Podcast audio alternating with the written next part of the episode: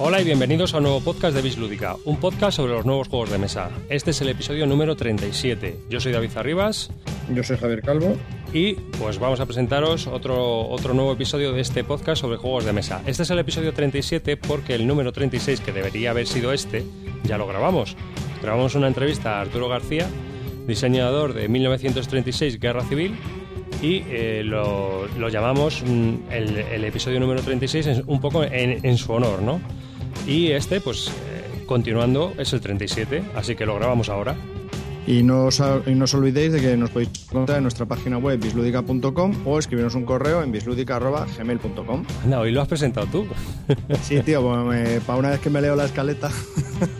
Y antes de contaros un poco de qué vamos a hablar en este podcast, también comentaros que hemos llegado ya y alcanzado y superado los 200 monigotes en nuestro mapa de oyentes. Sois unos cracks, ¿eh? gracias a todos. Una ovación. Sois los mejores. Sí, sí, es total. Eh, vamos, yo súper contento. Además, hay un montón de, cabe de cabezones eh, ya, incluidos los nuestros, que también estamos ahí. Y, y hay gente en Fénix, en, en, Venezuela, en Colombia, en Chile, en Argentina, en España, en Cataluña, en el País Vasco, en todas partes, en China, en el Líbano. Así que nada, contento, es una chorrada, pero bueno, no, nos ha hecho ilusión. Mola, si a, al final del 2011 otorgan premios a los que más cabezones tienen un mapa de oyentes, pues a lo mejor no lo llevamos nosotros. Así es. ¿No? Y, y, bueno, pues también en el anterior podcast, como os comentamos, empezamos un poco el tema de ese pequeño foro que tenemos en nuestra página web, donde la gente puede, es otro medio más de comunicarnos o de crear una pequeña comunidad en torno a lo que es este podcast y esta página web. Y, bueno, pues es una, una, comunidad donde los oyentes tienen una opción más de participar, ¿no? Y de, que sus sugerencias sean escuchadas por todos y que se vayan convirtiendo en, algo más, ¿no? Que así está pasando con algunas de las cosas que se están escribiendo. Sí, efectivamente, es un, es un mecanismo bastante sencillo, te tienes que dar de alta con una cuenta de correo, tú, la tuya personal, y un nick, y bueno, cada vez que te conectes te pedirá el el mail, eh, lo escribes eh, y luego ya puedes eh, realizar cualquier tipo de respuestas a los comentarios que hay o crear un nuevo hilo o tema, ¿no? Entonces es, es muy asequible, es muy fácil de, de, leer y de crear. Entonces, pues bueno, invito a todos los oyentes que, que, si se quieren pasar para que lo vean, pues ahí está. La verdad es que estamos teniendo bastantes visitillas por ahí, se están generando algún foro que bastante interesante, bueno, todos interesantes, pero algunos que, muy interesantes y es más, hay algunos que están incluso llevados únicamente por, por vosotros, ¿no? que vosotros os preguntáis y vosotros os respondéis, lo cual para nosotros no nos gusta. Nosotros participamos en todos, y, pero vamos, que, y preguntas que queráis hacer también contestamos ahí y bueno, la verdad que, la verdad que está bien. De momento hay poca actividad, pero cada, cada día siempre hay alguien nuevo, ¿no? Entonces, pues bueno, la verdad que este, nos gusta bastante. Sí, sí, la verdad es que está, está entretenido para crear una pequeña comunidad en torno a lo que es este podcast. Y bueno, pues vamos a comentaros un poco qué temas vamos a tratar aquí en este número 37. Lo primero va a ser la actualidad lúdica, como siempre, en la cual pues hablaremos de juegos de mesa, tanto europeos como americanos, y luego pasaremos a hablar un poco de los wargames. Poquito, hoy poquito, porque hay muy poquito, pero bueno, algo, algo hablaremos. Sí, también después tendremos nuestra tertulia lúdica y esta vez se la vamos a volver a dedicar a las novedades que se van a, a publicar este año, eh, novedades lúdicas que eh, en el número anterior, en el episodio anterior, pues nos quedamos un poco a medias, ¿no? Entonces a ver si comentamos un poco todas las novedades que sabemos nosotros dos que, que nos pueden interesar a lo mejor o que pueden ser interesantes para los oyentes. Eh, a partir de aquí ya no haremos más hasta que se acerque Essen, no haremos más eh, tipo este, este, tipo de tertulias ¿no? de los juegos que van a venir. Ya nos centraremos en monotemas o en temas que hayáis propuesto vosotros o que se nos ocurran y bueno, pues eh, iremos sobre eso. Esperamos que comentaros que esta es la segunda parte de algo que comenzamos en el anterior programa, pero que no, vamos a seguir más hasta, hasta ese, ¿no? que es en octubre. Mm, así es. Y luego mmm, seguiremos con una pequeña reseña sobre Dominan Especies, un juego de GMT que, aquí más que reseña, pues van a ser unas primeras impresiones ¿no? de una partida que jugamos a dos y qué es lo que nos pareció el juego. Y para finalizar, pues como siempre, nuestros correos y comentarios de los oyentes, que también tenemos un audio correo. Así que, mira, cada vez la gente se anima más también a mandarnos audio correos, lo cual pues también nos llena de ilusión. Eso está muy bien. Y también, como no, eh, os comentaremos los resultados de la última encuesta y os propondremos el, la nueva encuesta, a ver qué os parece y bueno, pues ahí la pondremos para todos. Y así es. Y sin más, pues vamos a poner una promo de un podcast que no tiene nada que ver con los juegos de mesa, porque hemos decidido que vamos a poner promos de otros podcasts, un poco en plan publicitario, y después, pues comenzamos con la actualidad lúdica. ¿Te parece? Venga, vamos para allá.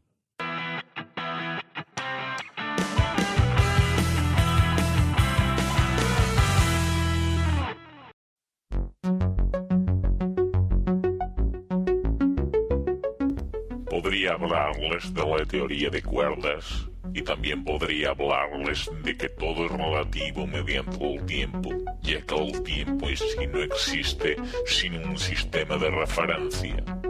Podríamos hablar sobre miles de bacterias que viven en un microuniverso y podría hablarles de todo lo que ello significa dentro ¿Qué está hablando yo? ¿Qué está hablando? Si te gusta la ciencia y quieres escucharla de un modo para todo lo público, escucha La Guardilla 2.0. Porque Álvaro, Javi, Quique y Abraham te explicarán noticias de actualidad científica de manera clara y con fundamento. guardillapodcast.blogspot.com Un podcast sobre ciencia con acento andaluz.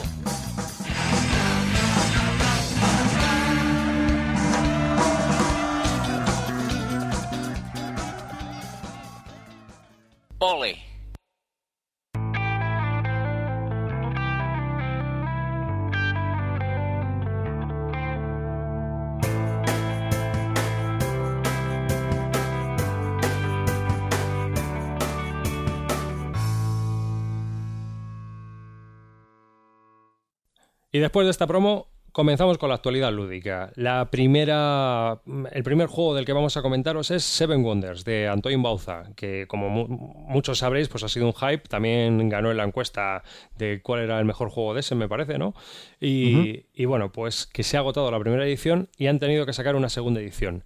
En esta segunda edición han retocado algunas cosas, el grafismo y el interior de la caja y han anunciado la primera expansión para el juego, que se llamará Líderes. El interior de la caja lo que aporta es un, el típico plástico este convencional con separadores para las cartas para que estén más colocaditas y sea más mono. Es para que veas menos aire, me imagino. Efectivamente, sí. Como la gente se quejaba de que cómo vamos a, a, entender 36 euros por una caja que, que, es grande y ocupa menos de la mitad todo, pues le han puesto un plástico para que quede más encajado y digas, joder, ah, pues, pues ya me gusta más pagar 36 euros.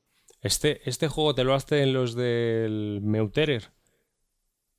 ¿Los de quién? Joder, los de. Los, esos que hacen los juegos chiquititos, el Alun ah, Spiele. Sí, el, Meuterer ese, sí. Sí, sí, el Meuterer. Esto te lo meten en una caja y se fuman un puro. Te lo meten en una cajita, te cobran 6 euros y a, la, a tirar. Ya ves. bueno, yo comentar, aparte de, esto, para todos aquellos oyentes que, que les guste jugar por internet, hay una página que se llama Brettspiel Welt o BSW en el que han sacado, han sacado este juego, ¿vale? Entonces lo pusieron en pruebas ya el 27, bueno, lo pusieron en pruebas antes, pero el 27 de febrero hicieron el gran lanzamiento del juego. Eh, lo pueden jugar de 3 a 5 jugadores, no, no, más de momento. Y por lo que he leído, eh, da muchos problemas. La interfaz no, no, parece ser que sea muy buena y tiene muchos problemas. Pero vamos, normalmente estos tipos de juegos que se presentan en la BSW eh, tienen algo de, de problemas técnicos al principio, que se solucionan. Ah, pues nada, a ver, el que juega online, eh, que se solucione. Porque bueno, la verdad es que para jugar online este juego tiene que ser interesante. Claro, mucho más rápido. Pim pam, pim pam. Claro, tampoco es que sea un juego que al natural ralentice mucho, pero vamos. Pues la siguiente novedad que tenemos que comentaros, bueno, más que novedad, es que eh, Eduardo de Play Televisión se ha puesto en contacto con nosotros para contarnos eh, a nosotros y a todos los blogs que forman el Planeta Lúdico, que es un agregador de blogs que creamos cuando Planeta BSK desapareció, que van a sacar eh, o van a hacer una presentación del juego de cartas coleccionables Águila Roja.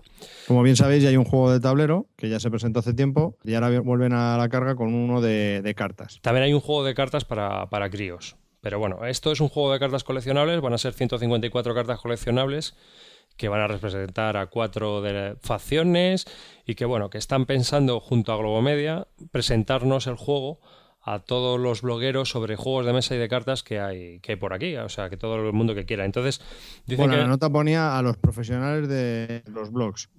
Ya. No sé, sabemos si estamos nosotros incluidos. sí, sí, en nuestra nota de prensa ponía que nos gustaría contar tanto con Planeta Lúdico como con algunos de los blogs que aquí se engloban para un evento que vamos a organizar y que va a ser probablemente en los platos de la serie y allí poder presentaros el juego en primera persona, donde incluso el que se anime puede jugar unas partidas. Los platos de la serie son los decorados más espectaculares de las ficciones españolas y seguro que os gustan. Al evento acudirán blogueros de juegos de cartas de toda España. Y Incluido vosotros, fíjate. Y, esto es lo que más nos ha gustado, ir de viaje toda la peña y conocernos allí los blogueros que... Em, eh, Planeta Lúdico tiene un grupo de Google donde pues, pues eh, yo, yo y más la gente que forma Planeta Lúdico pues coloca todo lo que tenga que ver con, ese agregador de blogs o se discuten algunos problemas técnicos y demás. Y bueno, pues estamos montando ya una especie de quedada para ver si nos podemos juntar allí varios blogueros y charlar y charlar entre nosotros. Y bueno, pues el que a lo mejor el que quiera ir, no sé cómo será el invento al final. Vale, también pondremos el enlace a la presentación de este juego, que nos han dejado el enlace, donde se puede ver pues una pequeña presentación de lo que va a venir a ser el juego. Y bueno, pues colgaremos, pondremos ahí el enlace para que todos aquellos que estén interesados, pues eh, pasen a ver de qué va. Mm, ya sabéis que nosotros no somos muy de juegos de cartas coleccionables. La verdad es que eh, incluso se podría decir que son un poco aberrantes para nosotros, ¿no? Nuestra filosofía. Pero mm, esta idea nos gusta porque, bueno, pasarnos por allí, tomarnos unas, unas fotillos y grabar algo y, bueno, contaros un poco cuál ha sido la experiencia, ¿no? El juego ha sido creado por dos eh, magiqueros, por decirlo de alguna manera, dos grandes jugadores de Magic, Omar Sagol y Joel Calafel, que son bastante famosos en los circuitos de Magic, y han creado este juego junto a Debir, y que está pues mm, diseñado, editado por Debir, pero que está detrás Globo Media y Play Television, las, distribuidoras y productoras de, Águila Roja. Yo creo que va a funcionar este juego, tiene, tiene buena pinta, principalmente porque han contado con gente que es profesional de, Magic, ¿no? Y a lo mejor puedes hacer un juego bastante parecido y bueno, con... ¿Pero tú crees que a los jugones les va a llamar la atención? A mí lo que me tiraría un poco para atrás es el tema. Claro, pero es que yo creo que esto va un poco más dirigido a lo mejor a gente no tan jugona, ¿no? O sea. Ya, pero entonces. Es que, claro, si es algo Magic, pero. O sea, no. A lo que me refiero es que no, no concuerda eh, profesional de Magic con juego para todos los públicos. Vamos a ver, Javi, que uno no sea profe... encajarlo. Ya, y Martín Wallace acaba de sacar un juego infantil. a ver, no sé. vale, vale, pero que te digo que me, me cuesta un poco creer. Yo creo que va a funcionar, pero no sé. Suena raro de momento. Yo creo que simplemente es un juego de cartas que yo creo que está dirigido a. Aunque lo veremos, y ya estamos elucubrando, tío. O sea, yo creo que a lo mejor es esperarnos, ver un poco cómo funciona el juego y ver si, si se dirige a un, pueblo, a un público más grande o a un público más, más jugón, ¿no? Pero yo creo que va para todos los públicos. Sí, yo creo que si van a hacer una presentación a lo grande, no creo que sea para un nicho. Pues por eso te digo. Vamos, tiene que ser. Y estamos hablando de Águila Roja, que es una serie que ven, pues me imagino un, gran número de gente, ¿no? Yo no he visto ni un capítulo, pero sí que dicen que es la, serie más vista de toda España. Entonces, pues es lo que hay.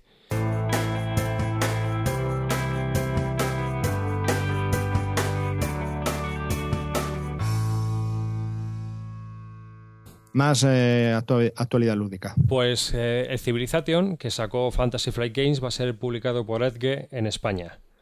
Es un juego de Kevin Wilson de 2 a 4 jugadores y 3 horas de duración. ya hemos hablado de él, pero quería pues comentar que se va a publicar en español. Bien. Ya sabes que muchas veces el idioma pues es una gran traba y bueno, pues de esta manera es un juego que va a tener desde mi punto de vista bastante tirón y, yo creo que, se va a vender. Entonces ahí hay mucha gente interesada. Así que me imagino que... que... Sí, sí. Y aunque, esté, aunque sea en castellano, absteneros todos aquellos que no quieran leer reglas, ¿eh? porque el libreto es bastante extensito. Tiene gráficos y dibujitos y tal, pero es largo. ¿eh? En el inglés, vamos, son veintitantas hojas. Pero es que, ¿qué juego de Fantasy Flight Games no tiene más de 16 páginas de reglas? Lo que, este tiene 30. Los que hacen que inicia, ¿no? O sea... sí, que sí, pero que este tiene, o sea, que hay, que hay temita. Y las siguientes novedades que vamos a comentaros son de Nestor Games, que ha sacado tres juegos en, este, en nada, en 15 días, yo creo. Que no para, ¿eh? Sí, sí. El primero es 11, que es un juego de fútbol de Dieter Stein, mm, para dos personas, 40 minutos, y cuesta unos 17 euros. Me ha llamado la atención, no sé si tú lo has echado un vistazo. No. Pues eh, te puedes comprar equipos sueltos y todo, además, con fichas, con las fichas que hacen ellos, que son así de plástico redondeadas, mecanizadas. Y bueno, pues el juego funciona de una manera muy simple. Tiras un dado y eso es lo que tú puedes mover con los jugadores y demás. Y luego el, tablero eh, recuerda un poco a, es un tablero que tiene cuadrículas y a la vez como áreas, ¿no? Y los jugadores se van moviendo por una especie de diagrama de flujo, ¿no? Hacia la portería ah. del contrario. Sí, entonces sí lo he visto, sí. Sí, es el del diagrama de flujo, sí, sí, sí. Sí, algo así parecido, ¿no? Si tienen cuadrados y luego te tienes que ir moviendo por las rayas que salen de los cuadrados hacia otros cuadrados. Claro, dentro de los cuadrados hay círculos y rayas. Y tú te vas moviendo por, por ahí. ¿Mm? Luego el siguiente juego que, ha publicado es Garden of Mars. Este es del propio Néstor Romeral. Es un juego de 2 a 5 personas de 30 minutos de duración. Es un juego abstracto más o menos clásico y nada, tienes que ir haciendo colección de, fichas, por decirlo de alguna manera, y el que se quede sin fichas, bueno, colección no, o sea, te tienes que ir desprendiendo de fichas. Creo que el que se queda sin fichas es el que gana, pero tampoco me haga mucho caso. Y otro juego abstracto que también ha sacado es Mecha, de Javier García, que es de 2 a 6 jugadores y 45 minutos de duración. Es un juego abstracto, pero un poco basado en lo que es el mundo árabe y demás tiene una colección Néstor Games ya espectacular, ¿no? Vamos, yo creo que es, eh, seguramente, es el, editor de juegos más prolífico que hay mundialmente. Ahora mismo, desde luego, vamos. Al hacer los juegos como los hace bajo demanda y, todo un poco, pues eso, eh, digitalmente, quizás sea el, editor más prolífico que hay de juegos de mesa. Más que que inicia ya. no, que inicia los diseña. no, sé quién diseñará o fabricará más juegos, si Néstor Romeral o diseñará más Reiner que inicia. Teníamos que mirarlo un día. A, ver. mí me tiene frito. Yo estoy suscrito a la BGG a, a y no hay semana o cada dos semanas que salte uno nuevo de... O por ejemplo, ahora ha hecho un Monopoly. Pero Monopoly ya ha hecho otro, el de la bolsa. Ese es el de la bolsa. Ah, pero lo han vuelto a sacar, entonces, es una reedición. No sé, yo no lo conocía y lo he visto esta semana que había un, Digo, hasta en el Monopoly se va a meter también este pollo. ya, hizo uno, ¿eh? Pues debe ser este, es el de la bolsa, sí. Sí, sí, ya hizo uno hace bastante tiempo. Sí, es bastante tiempo, sí, pues debe ser este, del 90. No, no, te, no voy a decir el año porque ahora mismo no estoy muy seguro. Realmente me chocó que lo vi. Pues de todas las maneras sacará muchos juegos, pero últimamente nosotros eh, nos fijamos en pocos diseños suyos, ¿eh? Desde luego. O sea, porque lo último que sabemos eh, o, que nos ha interesado de él fue el Jagger and Sadler, que es una especie de pingüinos y compañía un poco más avanzado, por decirlo de alguna manera. Y fue y salió antes de ese en 2010. Sí, sí. O sea que que es, muy prolífico, pero está haciendo juegos que yo creo que a nosotros ya no nos Sí, yo creo que le, como jugadores. sí, yo creo que le han desbancado gente como Martin Wallace, por lo menos para mí, y Stefan Feld, ¿no? que también Stefan Feld tiene una calidad de juegos increíble y logra sacar entre dos tres juegos año. Buenos. Y también, por ejemplo, otro diseñador a mí me gusta mucho y tú lo sabes, Rudy Gardor. Es un diseñador que me gusta. Aunque últimamente no está muy fino. Claro, ¿no? Y tampoco saca tantos juegos. No, no, no. Vamos. Pero bueno.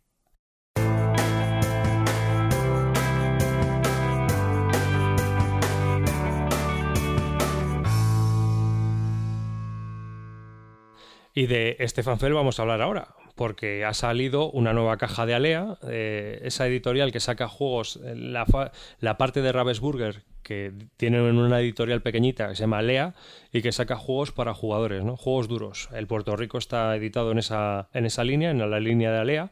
Sí, los, sí, el Príncipe de Florencia, el Genoa. Bueno, en fin, hay un, hay un bastante número ya de, de, de Alea que, Van por el 13 ya, o 12, 13, 14, una cosa así, ¿no? Creo que es el 13, me parece. ¿eh? Muy bien, pues. De caja grande. De caja grande, sí. Sí, entonces eh, tienen tres colecciones, por decirlo de alguna manera: caja pequeña, caja mediana y caja grande. Y este pertenece a la caja grande.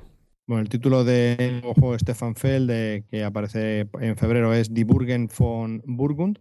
Juego de 2 a 4 jugadores y una duración aproximada de 90 minutos.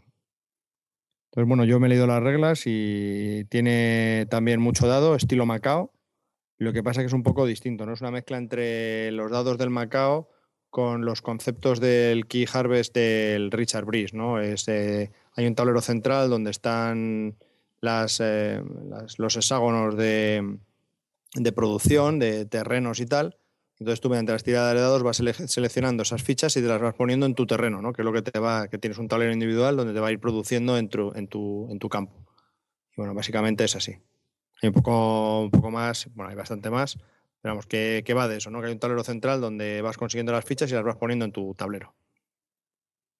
Poco más sabemos, ¿no? De momento, tampoco. Un poco más, Hmm. poco más. Bueno, Y- he, he dicho ya, perdona, he dicho ya una vez básicamente. Eh, uy, Ya no lo digo más, ¿eh? yo tengo unas coletillas muy buenas. Sí y bueno, sí y bueno, sí y bueno. Vale, pero es que esas casi no se notan, pero básicamente súper larga. Es que cuando me oigo el podcast, te lo juro, hay veces que me quiero clavar un cuchillo yo mismo.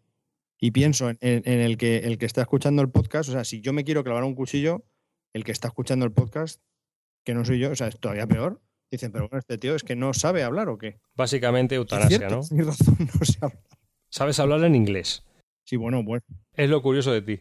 Boku, Boku. Pues aquí termina la actualidad lúdica normal y comenzamos, bueno, normal, la actualidad lúdica de Eurogames y comenzamos con la de Wargames. ¿Te parece?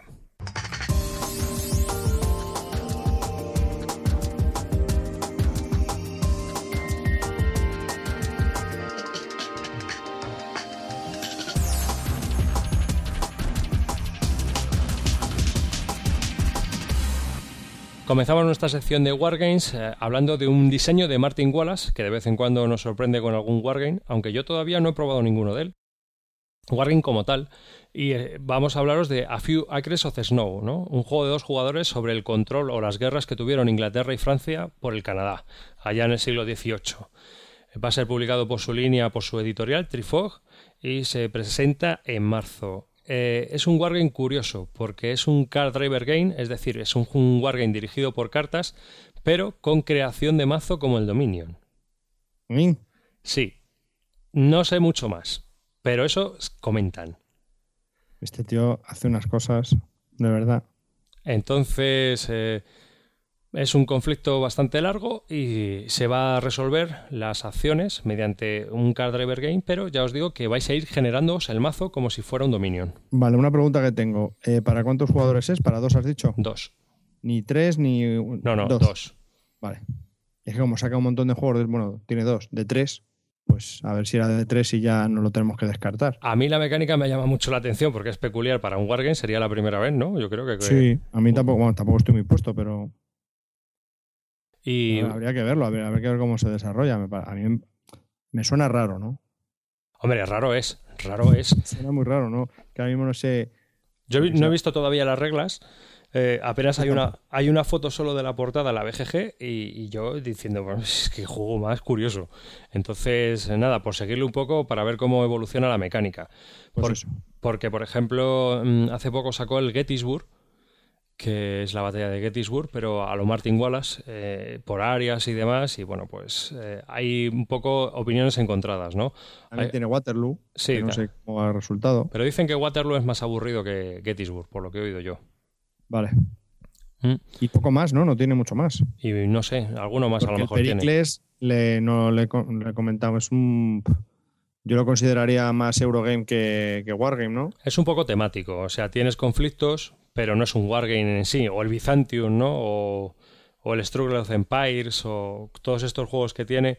Pero son más Eurogames, no sé, yo lo considero más Eurogames que, que propiamente Wargame. Yo es que a eso los llamo temáticos. No sé, ¿sabes? No es, no es una batalla, no es un conflicto genérico, sino que entran en factores más cosas, ¿no? Eh, que si desarrollo tecnológico, que si tal, que si cual. Bueno, efectivamente, cada uno puede llamar como quiera a lo que sea. Pues sí. Tú tenías un juego que comentarme, si quieres, antes de Sí, seguir. bueno, eh, comentaros que por la parte de GMT, que nos han mandado una cartita diciéndonos que bueno, van a sacar en breve, en las próximas semanas, eh, varios juegos nuevos. Eh, alguno que dicen que va a ser su mejor, dicen que uno de los que van a sacar es el mejor juego que, que van a editar. No han dado más pistas, pero bueno, ahí está. Y ha pasado el listón del P500, el Urban Sprawl. Urban Sprawl es un juego de, para cuatro jugadores, de tres a cuatro jugadores, de, del autor de, de Dominante Especies, El chat Jensen ese. el Chad Jensen. ¿Vale? Lo sacó los dos eh, en noviembre de dos, en febrero de 2009, me parece que fue, en noviembre de 2009, sí. puso los dos en la lista de los P500. El, el, dominante especies ya ha salido y el Urban Sprawl, pues bueno, acaba de pasar, debido al éxito que ha tenido el dominante especies, pues bueno, ha subido muchísimo el número de preórdenes y bueno, pues ya ha pasado el listón y está a punto de hacerse. No sé si encontrará hueco para hacerse a lo largo de este año, yo creo que no, y si es, sería para diciembre pero bueno, que sepáis que ya ha pasado el corte y bueno, lo estamos esperando. Yo por mi parte lo estoy esperando como agua de mayo. Pero te estás esperando, ¿no? A ver cómo funciona. No, no, ya he hecho el preorden, me da igual. ¿eh? Ah, que tú has hecho el preorden. Sí, sí, sí, sí. no te eh, había entendido. Sí, sí, sí, me he hecho el preorden y pues eh, me, han avisado que ya ha pasado. No me acordaba, no me acordaba, calla, calla. Sí, sí, sí, sí, este sí, porque era económico, hay un tablero central donde tienes que ir construyendo por distritos, así estilo Manhattan y, tiene, y luego tienes cartas, sí, sí, sí, tiene cartas también que tienes que ir comprando para que te dé más favores en algunos distritos. Me parece muy interesante. Falta que pongan algunos ejemplos dentro de lo que es el libro de reglas, pero tiene es muy, muy interesante. no, no, pues sí, sí, sí, es verdad. Tenía, tenía muy buena pinta así visto desde afuera. Que sepáis que, que, bueno, que este juego ya lo ha pasado y, y poco más. Luego también tenía otra novedad de MMP, aparte de la que comentaste tú la semana pasada, que iban a sacar un montón de juegos, ¿no? Sí, así es. Bueno, pues eh, había, aquí yo creo que vas a poder comentar tú más, pero bueno, cuento yo el titular. Eh, estaban en negociaciones de, publicar en MMP eh, un juego mm, que se llama Upfront. Ah, sí. O de cartas para dos, estilo a lo que es ahora el Fields of Fire de GMT, pero como digamos como el clásico, ¿no? Así que si quieres aportar tú más, que seguro que puedes dar más información y mejor que la mía. Es el avance de Squad Leader en cartas. Efectivamente. Es básicamente es eso. Es un wargame. ¿Has dicho básicamente? Exactamente. Pues no digas básicamente. Bueno, pues te digo que es una SL de cartas. parece que es, bueno, por lo que yo he leído, el libro de reglas es, denso. No es si llega a ser una SL, pero es bastante denso. Es bastante tocho.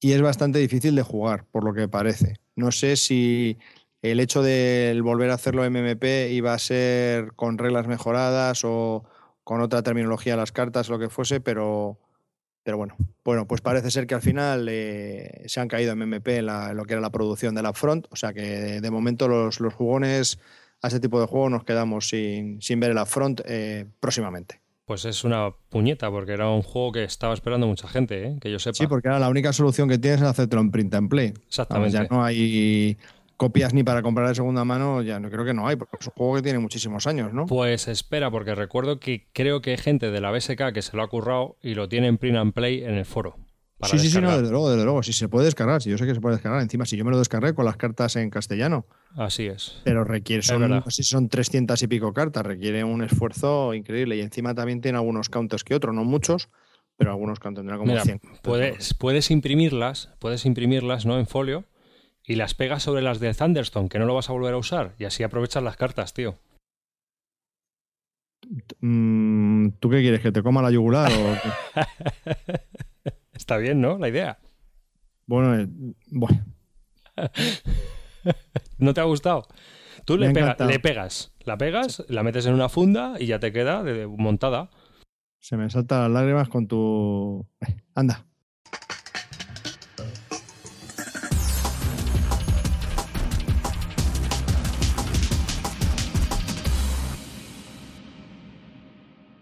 Siguiente juego que va a salir o que está en preorden pero me ha llamado la atención porque este juego lo, publicó GMT hace ya muchos años, yo lo he jugado, es el Thunderbolt Apache Leader, que es un juego en solitario de Dan Games, de la serie esta Leader, Phantom Leader, Hornet Leader, eh, Follow the Leader. Follow the Leader.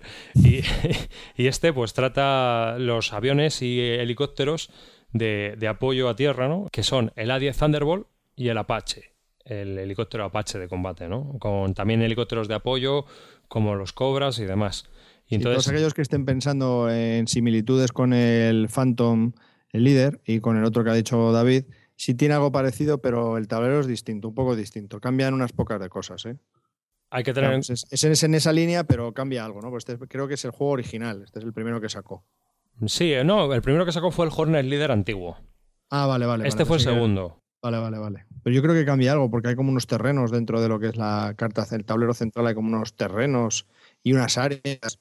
Es un poco distinto. Porque los aviones no hacen, digamos, bombardeos de altitud o hacen eh, combates de caza, sino que lo que hacen es atacar a, tanques o edificios, etcétera, etcétera, ¿no? O sea, es un poco de asalto a tierra. Y, bueno, pues eh, tú tienes que gestionar, como en todos los líderes, una escuadrilla de pilotos, tanto, tanto de Apaches como de, de A10 Thunderbolts. Pues, pues eso, que está en preorden, como otros muchos que tiene Dan Bersan, como el Field Commander Napoleón, que creo que ya están a punto de sacarlo. Han incluido otras dos misiones más y dos tableros más. Y Yo alucino con Ocho este. campañas, ¿no? Ah, sí, pero es que son ocho tableros. Claro. bien maquetados y, o sea, va a salir el juego por un pastizal. Y antes de terminar, porque ya con esto terminamos nuestra sección de Wargames, hoy es cortita, sí que me gustaría comentaros una cosita muy pequeña. Eh, los del Local Load, eh, esta gente que hace estos Wargames con unas reglas tan sencillas, como nos dice Emilio de Sagres, Emilio de Sousa, nos comenta siempre que Local Load es muy fácil de aprender con las reglas que tiene.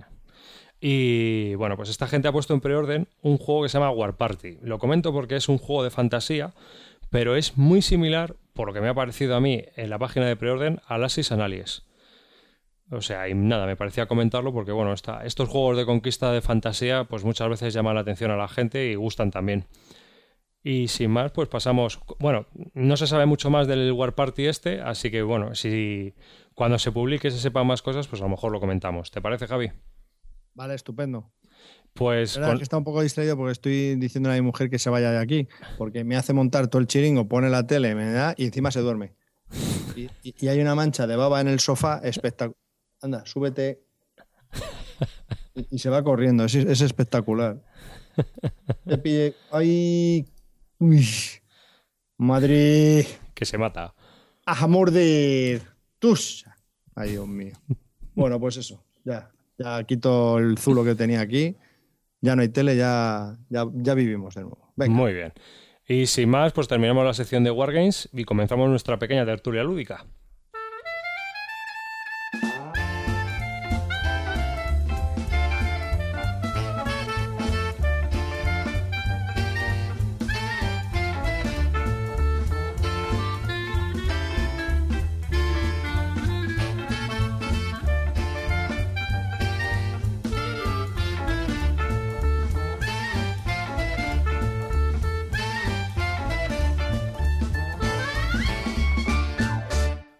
Y hoy en esta tertulia lúdica, como os hemos dicho en el sumario, pues vamos a comentar un poco los juegos que van a salir este año, que se presentaron en Nuremberg y bueno, pues todas las editoriales han dicho básicamente cuáles van a ser las novedades que este año van a salir así, aunque luego siempre habrá alguna sorpresa más, pero pues hay un montón, nos quedamos eh, en, el anterior podcast un poco a medias, en el 35, y vamos a comentaros un poco todo, todo lo nuevo que va a salir. Empezamos con ese juego raro, Javi, que... Juego raro, raro. Sí. Por cierto, comentar hablando de juegos raros, raros, que en el foro de Bislúdica eh, hay uno de los temas que he puesto que son que se llama juegos raros raros. sí, es verdad. Vale, entonces pues he visto en estas últimas dos semanas he visto por ahí juegos muy raritos y he puesto tres juegos. Uno de ellos es este, el 011, pero eh, otro compañero, Cortatu, eh, Álvaro eh, nos ha comentado un juego que ahora comentará David. Esto, hacemos una anécdota de, juegos raros, raros. Y ha comentado un oyente que me ha desbancado. es el más raro hasta el momento que, que, ha, encontrado alguien, ¿vale? Pues. ¿Cómo es? ¿El de las vacas qué? Ahora, ahora. ahora. Ahora. Porque se me ocurre que podemos lanzar un. ¿Cómo se dice, no? Un desafío vamos a lanzar un desafío. A ver cuál es el juego más raro que hay. Y que nos lo pongan ahí en ese hilo. Lo raro es aquellos que a lo mejor no se comercializan, pero te lo podrías eh, printear o de alguna manera hacer tú mismo, ¿no? Y, o, que, o, que, a lo mejor es un diseño que no va a salir. Juegos raros, ¿no? No que haya en el mercado. Y, o sea, son juegos raros. Pues el juego que de momento está en el podio, que está en el podio, se llama Battle Cattle va por su tercera edición. Ha sido publicado por Steve Jackson Games, que eso ya me dejó a mí loco cuando lo vi en la página de la BGG. ¿Y qué es? Es un reglamento de miniaturas donde, al loro, eh, al loro. donde eh, luchas entre granjas. Entonces, las vacas, las armas, con ametralladoras, cañones, pues yo qué sé, todo, Lo tipo, normal, lo- todo tipo de armamento, ¿no? lo normal. Creo que reglas de minas y cosas así. Entonces, unas vacas luchan contra otras para el contro- controlar la granja o, los- o lo que pongan en el escenario, ¿no? Que se esté jugando. Y, y Álvaro nos puso, nos puso unas fotos que están en la BGG de cómo son las vacas y demás, las miniaturas, que se venden también, ¿sabes? Madre mía. Así que nos quedamos flipados. Desde entonces nadie ha vuelto a aportar nada porque después de las puñeteras vacas ya... Mira que yo había puesto dos juegos, uno de Cyberpunk, de la familia Cyberpunk, y otro de la familia Steampunk. Dios sabe lo que es eso, no me preguntéis. Pues tú no lo sabes, pero la gente que lee sí lo sabe. Es básicamente. El que lee ciencia Sí, es que, ficción. desde luego, efectivamente, porque en el marca no sale. No, no, en el marca no sale. No, pues no sale. Entonces, si no sale en el marca, yo, que es la única lectura que yo hago, mm, Pero si no te gusta el, el deporte así tampoco. ya, pero tío, soy hombre. Lo único que puedo leer es el marca. Y hombre, y también podría ojear el Ola cuando voy a la peluquería. Pero es que soy calvo. No puedo. Pues como os iba- estábamos comentando, os desafiamos a que nos pongáis en nuestro pequeño foro, aquel que lo quiera, el juego más raro que él tenga conocimiento. Sí, el, el título del tema es Juegos raros, raros. Y a ver si supera este Battle Cattle. Desde luego. Bueno, pues como os comentaba David al inicio de la tertulia, este juego, eh, el 011, es un juego que yo os comentaba en el podcast anterior, en el número 35, en el que os comentaba que había un juego muy raro que iba a sacar un grupo de, de progresivo, de metal progresivo, se llama Therion. Y bueno, pues eh, eh, finalmente he conseguido encontrar la página, es un juego que se llama 011. Y os comento un poco, eh, lo va a sacar, es un juego, el diseñador es Marco Baltriani, y, lo va a publicar Elfinbergs o y Scribabs. No sé, no los conozco. Es un juego de 3 a 6 jugadores de 90 minutos y es de aventuras, deducción y mitología. Entonces, pues bueno. Es, eh, es, el, es el final de Fimbulbert. Eh, el gran invierno ha pasado en la mitología noruega antes de que venga Ragnarok poco más os puedo comentar. Y es un jueguecito muy raro y parece ser que los personajes del juego van a ser los propios integrantes del grupo. Uf, Chico, ¿yo qué quieres que te diga? Yo me quedé. joder. Este, Sí, sí, sí. Es, este es raro también, ¿eh? Es muy rarito. Sí, sí, es el primero que puse. Es, de- es Hmm. un juego muy rarito. Ya ves. Pero bueno, ahí está. Madre mía. El siguiente juego que va a salir, mm, además que creo que va a publicarse pronto, es por Asmodee eh, Ibérica, va a salir también en español, que ha ganado el As de Or en francés, el, el juego de- del año en Francia, y se llama Skull and Rose, que es un juego bastante sencillito, es del creador que hizo Los Hombres Lobo de Castro Negro, y es un poco de faroleo, ¿no? Es un juego de faroleo un poco familiar que tienen que ver, tienes que ver quién es el que más rosas o, no. Juegas a ver un poco a, apostar cuántas calaveras hay en la mesa. Vale, este juego está creando muchísimo hype en la BGG. De hecho, es uno de los que ocupa- ocupando como el juego más caliente en las últimas dos o tres semanas. O sea, está teniendo muchas visitas este juego. No sé. No sé si será por haber ganado el Asdog o, o por qué es, pero vamos, que, Porque es de moteros. que está muy calentito el tema. Es de tatuajes y moteros. Yo creo que la traducción al castellano sería tu puta calavera. Los ángeles del infierno. Ángel del infierno. A ver, sí. Yo he visto la- las fotos, tío, y son ahí tatús y cosas así que llevan la gente la chupa. En, en mi trabajo que hay gente así, tío, así vestida.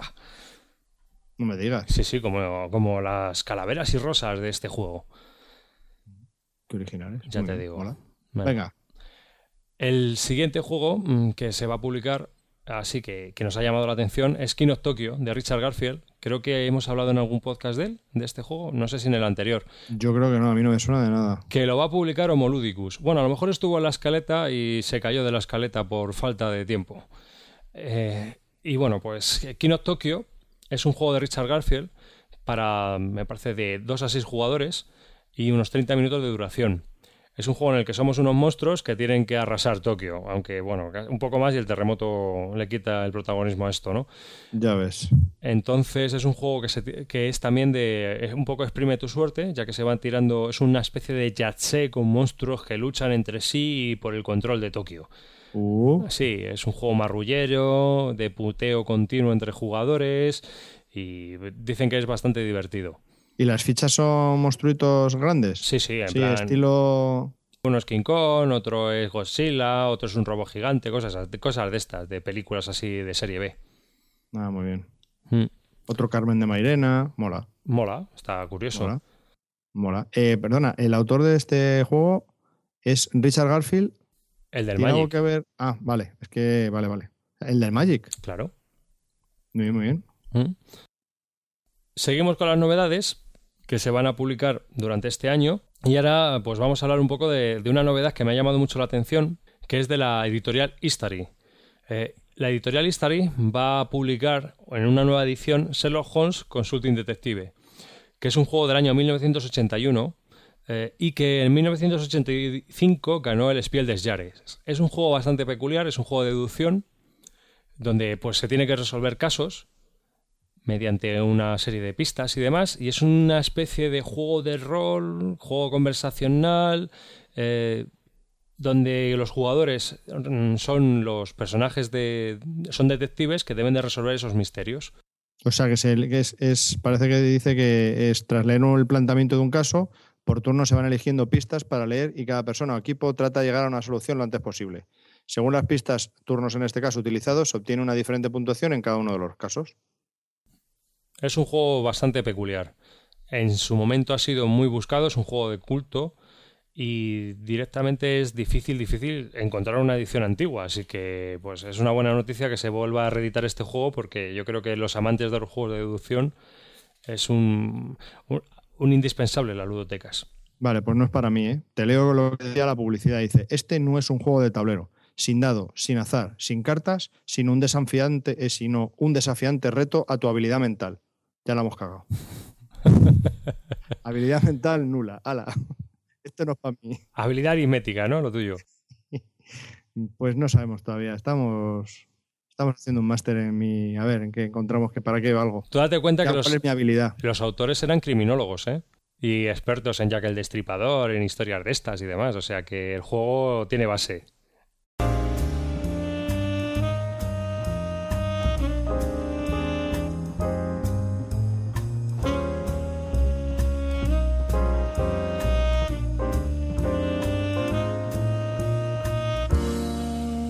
Y pasamos a Debir. Debir va a sacar unos juegos, pero no vamos a hablar de los que van a sacar próximamente, que lo vamos a comentar en el próximo podcast seguramente, porque el mes que viene sacan un montón de novedades, sacan como cuatro juegos, ya los comentaremos en el 38. Pero en estos, en este podcast número 37, pues vamos a comentar qué juegos van a salir un poco más adelante. O, mira, la isla prohibida, Forbidden Island, que ya tendría que estar en las tiendas. No sé si estará ya o no estará. Yo pero- no la he visto, ¿eh? Pero debería estar ya, que es No un, un pandemic ligerito, un juego de cooperación mm, ligerito basado un poco en lo que era la mecánica del pandemic. Dicen que está bastante bien, pero bueno, nosotros te acuerdas que comentamos que a lo mejor la rejugabilidad era un poco comprometida, ¿no? Al Sí, un ser, poco escasa. al ser tan sencillo, pero bueno, siempre es un juego que para jugar a lo mejor jugadores ocasionales o un ratito o un filler, pues puede estar entretenido. Una novedad que sí va a salir, que está mm, publicada para octubre, que lo está esperando mucha gente, es La Guerra del Anillo, la reedición del clásico, ¿no? de ese juego de Nessus, que estaba hecho por estos italianos y que era pues la- lo que es el Señor de los Anillos, la, la guerra ¿no? en sí. Unos llevaban la compañía, el otro llevaba a Sauron y a pegarse con los ejércitos de, de los dos bandos. Juego que a mí me ha parecido siempre, que dice todo el mundo que está muy bien, pero a mí es que me parece que es un juego muy narrativo, ¿no? que, que es muy vivido. Es lo bueno que tiene ese juego. El siguiente juego, que este es uno de Reiner que inicia, que a mí sí me ha llamado la atención cuando salió, que es El Hobbit, que está pensado para sacarlo en español en septiembre. Ya lo ha sacado Fantasy Flight Games y está teniendo buenas críticas, ¿eh, Javi? ¿Así? Sí, no me he fijado todavía mucho en la mecánica ni demás. Ya, no- ya lo comentaremos cuando nos, Yo tampoco. nos fijemos, o sea, cuando nos centremos un poco más en el juego. Pero eh, sí que está teniendo buenas críticas este Hobbit y a ver si Reiner que inicia pues ha hecho un buen juego. El siguiente es una expansión para Dominion, tu juego, ¿Mm? ¿Otra vez? Sí, Cornucopia. para junio. Y también para junio van a presentar los colonos de América, una versión de los colonos de Catán con el mapa de Estados Unidos, diseñado por Klaus Teuber. Es una variante peculiar, es una de las mejores variantes que dicen que, se han publicado sobre los colonos de Catán, porque tiene muchas peculiaridades distintas a lo que es un poco el juego básico, ¿no? ¿Este es el de los trenes? Este es el de los trenes. empiezas en el este y tienes que ir hasta el oeste. Exactamente. Mm, vale, vale. Claro, porque eh, empieza a industrializarse el este y digamos que los recursos que tienes al principio van desapareciendo y te obliga a irte moviéndote y ir conquistando el oeste para conseguir las materias primas, pero creo que hay un rollo en el este para, para, fabricar y demás. Las ciudades se crean en el este, digamos, y las materias primas eh, se crean avanzando hacia el oeste. Pues yo he oído unas críticas un tanto negativas en cuanto al número de jugadores. Dicen que es un, juego, este juego de, de 3 a 4 jugadores y que con 4 es muy largo y es muy repetitivo y que con 3 está bien, pero hay muchos espacios. Eso es lo que he leído. Yo he leído que está bastante bien, macho. Sí, sí, yo también, pero hace tiempo leí varias críticas así en ese sentido y dije, uff. Bueno, pues nosotros lo tenemos en inglés, a ver si tenemos oportunidad de probarlo y comentamos lo que nos parece. Es lo único que puedo decir. En cuanto que pillemos a un tercer incauto, sí. este cae. Este cae ya, pero vamos, ya. Seguramente, pronto. Y ahora vamos pues con novedades un poco que, que van a salir en el extranjero, ¿no? De importación, por decirlo de alguna manera. El primero es el Race of New England, un juego de trenes eh, diseñado por Walter Huhn y Gregory Pochersky, o Pochersky, porque es polaco el apellido. Va a salir por Rio Grande Game. Eh, yo hace tiempo ya que vi la portada de este juego, me llamó la atención. Y es tira un poco hacia lo que es el, Railroad Tycoon, ¿no? En PC o algo así, por lo que he leído. Sí, un poco más. Un poco más se sabe, ¿eh? la verdad. O por, por lo menos yo poco más sé. Pero sí, por ahí van los tiros. A mí es un juego que me ha llamado la atención porque, bueno, todo lo que es trenes y economía y demás a nosotros nos gusta. Y, ya, ya va a la lista de, a ver, a ver, a ver, a ver, a ver de qué va este juego, ¿no? Eh, sí, sí, bueno, puedes invertir en ciudades, pone la, eh, en la nota un poco de prensa que sacaron y demás que puedes desarrollar las ciudades, puedes construir las vías y que es muy, muy similar a lo que era el Railroad Tycoon en PC. A mí lo que me gusta de este juego, lo que más casi me gusta, es volviendo a un tema de discusión antiguo, es que es de Río Grande. Y me explico. Eh, si lo sacase Queen Games, pues me imagino que es algo bastante más asequible. Este al sacarlo Río Grande me da la sensación de que es un poco, entre comillas, friki, ¿no? Un poco más orientado a jugones. Pues Río Grande tampoco es que haga, hace mucha, hace mucha gama de juegos, pero, a mí me da del palo que este va a ser un poco... Mm, Queen Games está muy enfocado al público familiar. Por eso te digo que cuando ha sacado el Samarcanda, que se basaba en un juego de trenes, que ya hablamos en el anterior programa, el Chicago Express y todos estos, pues bueno, porque a lo mejor el juego original tenía más interés para nosotros que lo que ha terminado haciendo Queen. Entonces yo creo que en este caso, este Rails of New England de Río Grande, a lo mejor sí, sí entra un poquito más dentro de nuestro espectro, ¿no? de lo que a nosotros nos gusta. A lo mejor es que quiero yo creer esto, pero bueno. Pues habrá que seguirle Mm, cercano, o sea, habrá que seguirle porque ya, ya se va a publicar entre marzo y mayo. Así que estaremos un poco al loro a ver qué se comenta y, bueno, pues a ver si nos interesa para adquirirlo. Y ya está. Ya, ya, hemos lanzado la caña de pescar, está ahí. Ahí, ahí. Pero no hemos creado hype, ¿te das cuenta? No hemos dicho, ¡guau! Este juego es de trenes, va a ser la leche. Ya no vuelvo a decir eso, chato.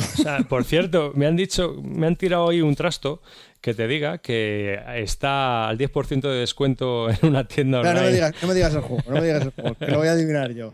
El Merchant San Exactamente. Ya, de verdad, ¿eh? Me tenéis, me tenéis contento, es que de verdad. Me quitáis las ganas de tener ganas, de verdad os digo, ¿eh? Tú te lo has buscado. Tú te lo has buscado el día que me lo compre, no va a jugar ni Dios. Voy a jugar yo solo. estoy, acordando de un juego para ponerlos en la lista de raro raro. Bueno, pues luego lo pones. Eat poop. El gato come mierda. No sé de qué va, pero todas las fotos que veo es como en papel la gente que pinta cosas y con excrementos, no sé. Cosa muy rara. No sé de qué va, pero siempre que salen fotos, no gente ahí, no sé, no sé. Y se llama así. Ha sido, gato mierda, así. ha sido de- hablarte de Mechas and Marauders y lo primero que te viene a la cabeza es que los gatos comen mierda. No, listo, es que la siguiente nota que tienes en la escaleta y no sé qué de mierda de perro. Mierda de perro. de Stefan Feld, sí, de Estrasburgo. Estrasburgo. Pues eso. Exacto, Stefan Feld. La siguiente novedad de la que vamos a hablar es de la casa Pegasus, la casa, la editora alemana Pegasus.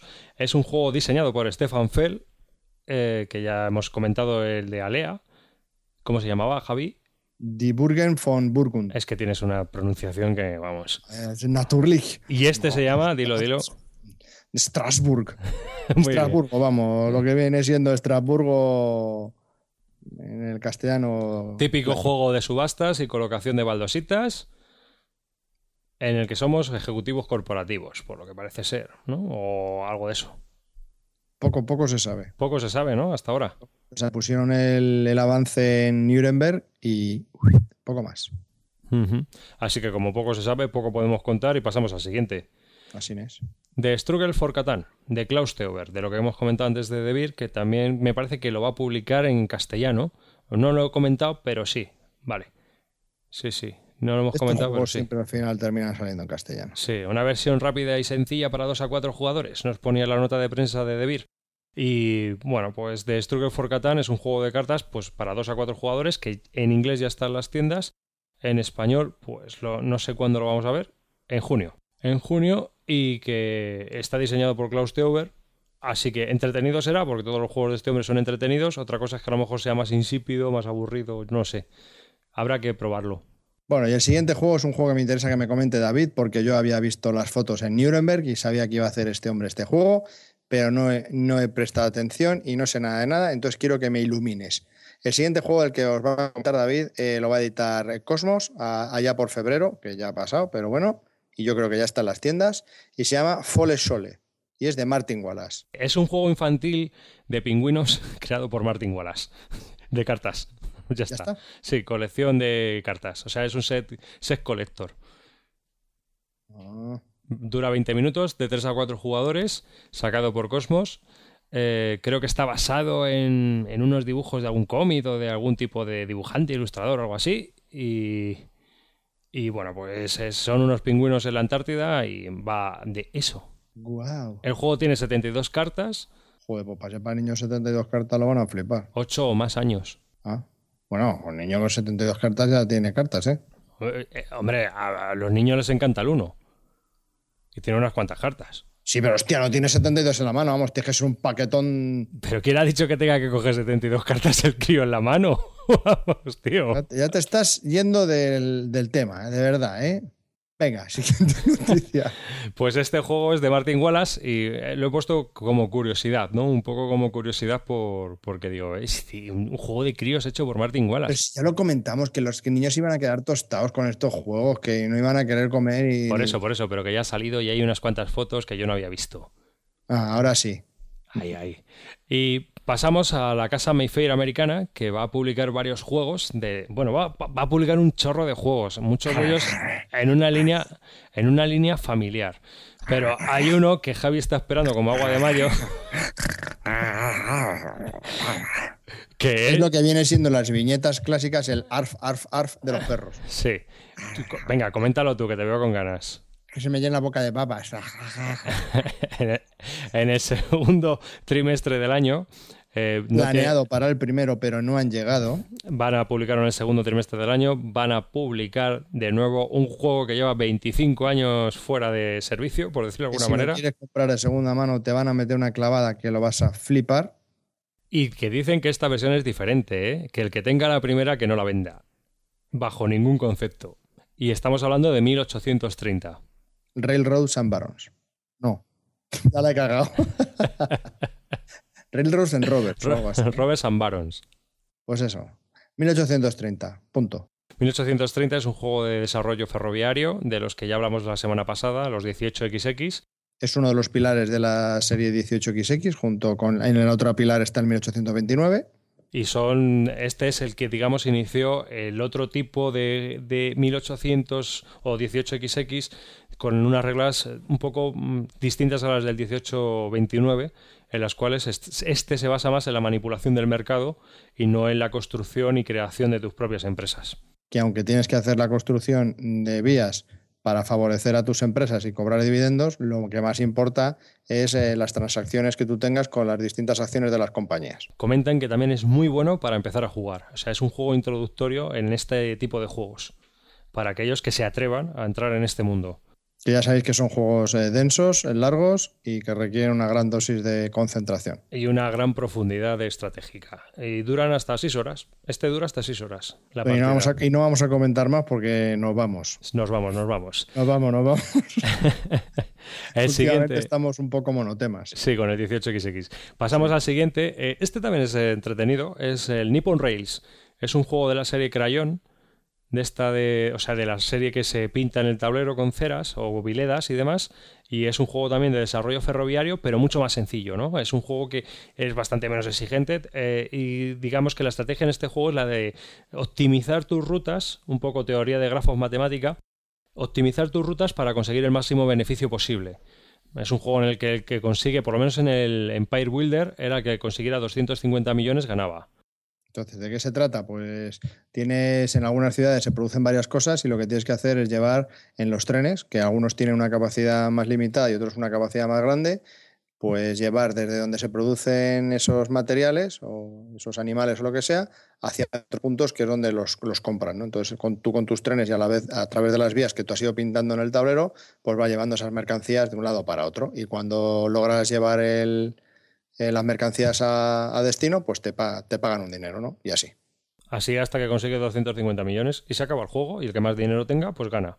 Este, este Nippon Rails está considerado también como uno de los mejores de la serie. Hay que decir que si os interesa algún juego de estos de trenes, que ya os digo, no son muy difíciles, sí que eh, hay que tener en cuenta una cosa. A partir de tres jugadores la cosa empieza a decaer horripilantemente y aunque pueden jugar hasta seis personas, no se recomienda bajo ningún concepto jugar ninguno con más de tres jugadores.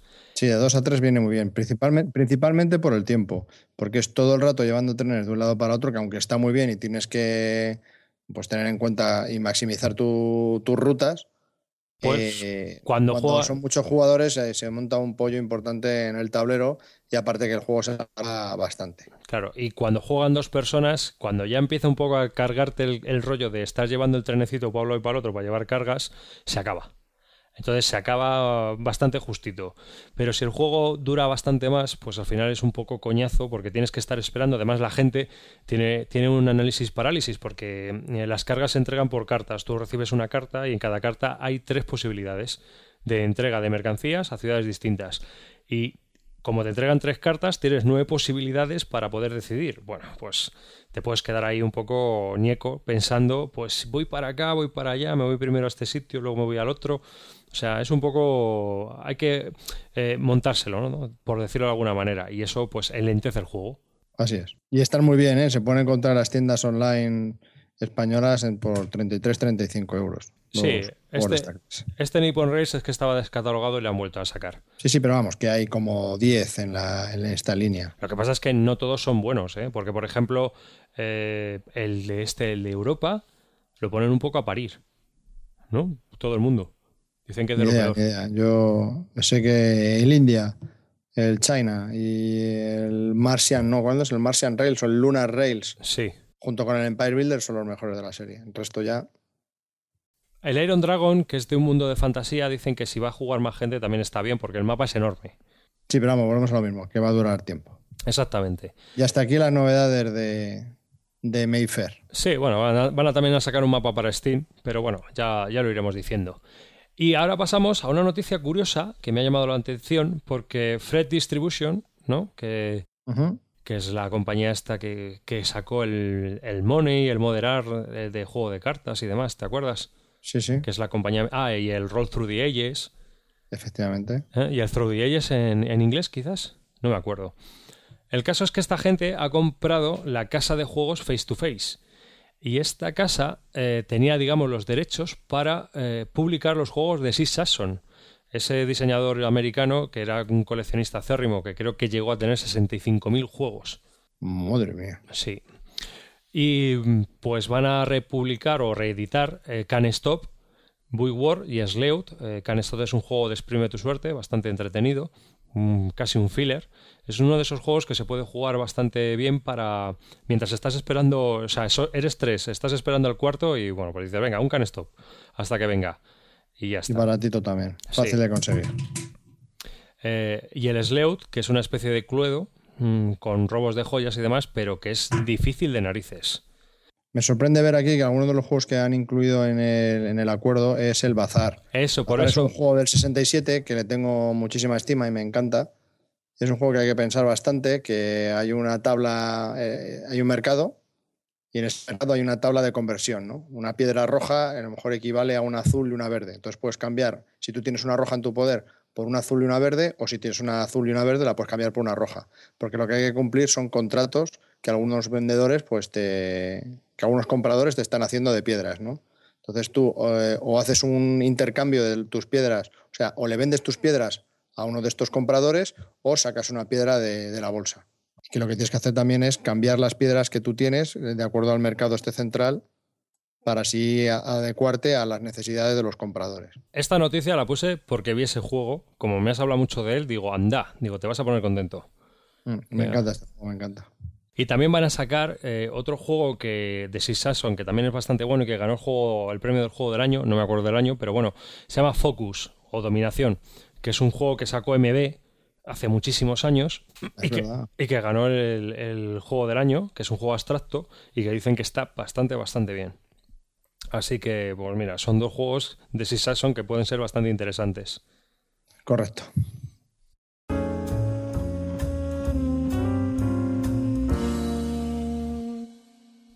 Y hasta aquí pues terminamos todas nuestras novedades de, juegos que van a salir durante este año. Nos hemos alargado un montón, media horita hablando de esto más. Y antes de terminar, sí que me gustaría comentarte una cosa, que he visto una noticia y hay un tráiler que lo vamos a poner en la lista de temas, si te parece. Y es que hay un proyecto en Kickstarter. Eh, Lorien Green ha anunciado un proyecto en Kickstarter. Lorien Green está grabando un documental sobre los juegos de mesa modernos y sus coleccionistas. Entonces me ha llamado muchísimo la atención. Ah, se va a entrevistar también a diseñadores como Rainer Kinicia, Klaus Teuber, el de Dominion también, el Friedman Fries y bastante gente más. Sale gente que escribe la counter. Vale, ¿y el motivo de esto es para? Para comentar que va a salir este documental. Sí, pero ¿qué quiere hacer con el documental? ¿Simplemente va a hacer un documental y ya está? Claro, sobre juegos de mesa. ya, lo que me refiero es que el Kickstarter es lo del. Ah, bueno, pero porque está buscando financiación y entonces es un proyecto de Kickstarter. Ah, está, por eso a eso me refiero. Y está buscando financiación para. Para grabar el. O sea, para montar el documental, ya lo tiene grabado, pero pues para distribuirlo, mm, montarlo en sus cajitas y demás. Ah, vale, vale, vale. O sea, nos quiere vender una peli. Claro, un documental sobre juegos de mesa. Vale. Y pensé que, claro, que el proyecto Kickstarter pensé que estaba, se estaba refiriendo a que, él quería hacer un juego y quería contar con la colaboración de estos autores para que tal. Vale, lo había entendido mal. Vale. Ah, pues qué bonito. Está chulo, ¿verdad? Sí. Pues te pongo el tráiler para que lo veas y para que lo vean los oyentes que no se hayan enterado y que está ahí. Y luego, mm, para terminar, pues dos cositas. La primera, eh, Michael Jornek eh, puso en su timeline de Twitter, es decir, escribió en Twitter una tienda donde se ha comprado unos dados mm, de estos que, como los que vienen en Command and Colors, para pegar unas pegatinas, vienen vacíos. ¿no? Si no son dados, son los, dados convencionales en cuanto a que tienen seis caras, vale, bien, hasta ahí de acuerdo. Pero en cada cara vienen como una pequeña hendidura para poner unas pegatinas, ¿no? Entonces se quedaría, si ves la cara de un dado, quedaría un pequeño borde y dentro de ese borde, de ese área, estaría una pegatina. Entonces es una tienda que se llama blankdice.co.uk. Os pondremos eh, en la lista de temas en la historia, o sea, en la página web, porque venden estos dados que para print and play y juegos curiosos, pues está bien, son baratos de comprar. y, los gastos de envío son nada. Son nada. Y bueno, yo, eh, Miquel Jornet puso que se había comprado 100 y yo dije, pues tengo envidia y me compro otros 100. ¿Te acuerdas que te lo comenté? Digo, tenemos 100 dados para hacer cosas. Oh, fíjate. Para, para todos los juegos que vamos a idear. Y también Miquel Jornet me comentó por Twitter que podríamos hablar un día de lo de Arsco, lo de la empresa esta americana que imprime cartas y todo tipo de productos para, para que imprime todo tipo de productos de fotografía y demás, desde camisetas a, manteles, ¿no? Con fotos de tu casa, de lo que tú quieras. Pero es que... Ejemplo, ejemplo. Antes estábamos hablando del Upfront, el juego este de cartas que, que asemeja a la SL. Entonces están los ficheros eh, para enviar, entonces tú lo único que haces es le, mandas a con los ficheros del, del Upfront, le dices sobre qué cartas quieres que te lo monten y ellos te la imprimen en esas cartas y te lo mandan, así de claro. Y tienes tu juego de cartas, en vez de haberlo impreso en papel ordinario que tú puedas tener en tu casa, pues te lo imprimen en cartas buenas. Así es. Y bueno, pues quería que comentáramos un poco cómo funciona el tema. Pero yo es que no estoy muy de acuerdo con lo de Arscope por una sencilla razón. Funciona como el culo. Entonces no, no es un servicio que yo pueda recomendar. O sea, yo solo lo intenté una vez y no me ha llegado nunca nada. Tuve que pedir la devolución del dinero, tardaron un huevo. O sea, un desastre. Un desastre total. Entonces no. Yo, vamos, no pido ahí nada. Prefiero irme a, la, algún copista de aquí cercano de casa, aunque me cueste más dinero, y sacar en color lo que yo quiera, directamente. Así que es, es que no, no puedo recomendarlo, Javi. Vale, vale, me parece bien. Yo solo lo quería comentar porque me lo comentó Miquel Jornet, pero digo, mira chico, yo no, a mí esto no, no me gusta nada. Y por último, antes de pasar a la reseña del dominante especies, como os comentaba antes con las primeras impresiones, eh, comentaros por último que, hay una revista para descarga, tanto en formato alemán para aquellos que sean teutones o en formato anglófono para todos aquellos que entiendan el idioma de Shakespeare, que se llama Win. Y bueno, tienen, acaban de publicar el Win de marzo, pero tienen en descarga el de febrero y anteriores. Son pequeñas revistas de 30, de 30 páginas con mucho color, eh, a tres columnas cada, cada página, en el que te van haciendo, te desgranan un poco y te dan opiniones sobre algunos de los juegos que han salido recientemente en el mercado. Entonces, la verdad que está, está muy bien, te hacen un pequeño resumen de cómo es el, juego, te ponen su, su, calificación y lo más importante es que te dicen hacia quién, está orientado ese juego y qué mecánicas lleva, ¿no? Porque a lo mejor tú cuando lees el review pues te puede gustar o no gustar, pero ya puedes saber eh, un poco por dónde van los tiros de ese juego, ¿no? Si es más de negociación, si es más de colocación de los setas, si es más de... Bueno, en fin, que te lo describen bastante bien y bueno, a mí me parece que, me parece que es bastante interesante esta revista. Así es. A, mí también, a mí también me parece interesante. Lo único, la única pega, como siempre te digo, es que eh, la maquetación no se adapta al soporte y por lo tanto. madre mía, de verdad. Es que. Siempre con la misma historia. El, el pijo flautico de, las impresiones. ¿Qué le voy a hacer, tío, si trabajo de eso? Tío, pues te lo lees en el ordenador, macho. No des por saco, tío. Eh, pues no te lo imprimas. ¿Cómo lees en el ordenador algo que está maquetado a tres columnas, que está pensado para leerlo en el papel? Si es que ya solo de verlo se me, se me hierve la sangre. Es que me hierve. ¿Qué que te diga, tío? Pues. Pero lo tendremos que comentar y que los oyentes esto le va a encantar, joder. Sí, sí, no, sí, a mí me encanta la revista, pero me, me hierve la maquetación. ¿Qué le voy a hacer? Bueno, pues tío, pues la coges, la cambias la maquetación, la traduces y la pones en castellano. el ordenador, el ordenador, queridos oyentes, es un papiro. O sea, es un sistema de papiro. Se va, se va enrollando por arriba y desenrollando por abajo. O sea, cuando tú bajas por, por la ventanita, en realidad es un papiro. No lo veis, no lo veis, pero hay un chinito enrollando y desenrollando ese papiro. ¿Por qué me lo maquetas a tres columnas? o sea, así de claro. Ya está. Joder, ya, qué cruz tengo yo. Ya, mm, me he desahogado. y desde aquí, desde Bis Lúdica, os informamos que estamos buscando, estoy buscando un nuevo socio, porque el actual no le aguanto. Esto de los matrimonios es lo que tiene. Qué, friki eres, que si un enano que. Ay, por Dios. Tío, es muy bonita la revista. mira, vamos a hacer una cosa. gráficos es fantástica. Vamos y punto pelota, chimpún. No, pero vamos a hacer una cosa. Eh. Eh, ponemos la reseña y tú y yo seguimos discutiendo. Venga, sí, sí, dándonos de leches, venga. Hala, hasta luego. Hasta luego, Lucas.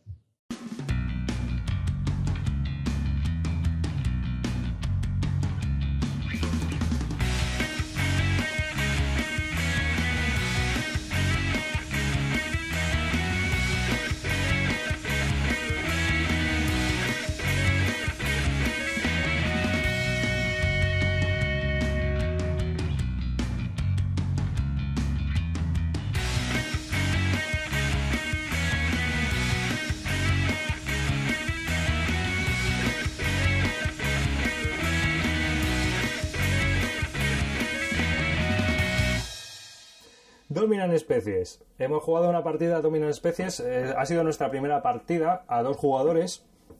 Y bueno, Dominan especies es un juego diseñado por Chad Jensen, muy conocido porque ha diseñado un juego también muy adictivo de, de guerra que se llama Combat Commander. Bueno, adictivo, adictivo. Adictivo y flipante, ¿no, Javi? Yo es que juego en solitario a él y estoy flipado. Pero vamos. Vale. Otro, otro- otra, otra, otro podcast. Este juego está publicado por GMT Games y está publicado en el año 2010. Es un juego para 2 a 6 jugadores y eh, tiene una duración estimada de 180 minutos, aunque luego hablaremos un poco más del tema. Las edades recomendadas, según el fabricante, son de 12 o más, pero bueno, en la BGG ya te dicen que es para 14 añitos en adelante. También te dicen que puedes jugar, como mejor se juega, es con 4 jugadores.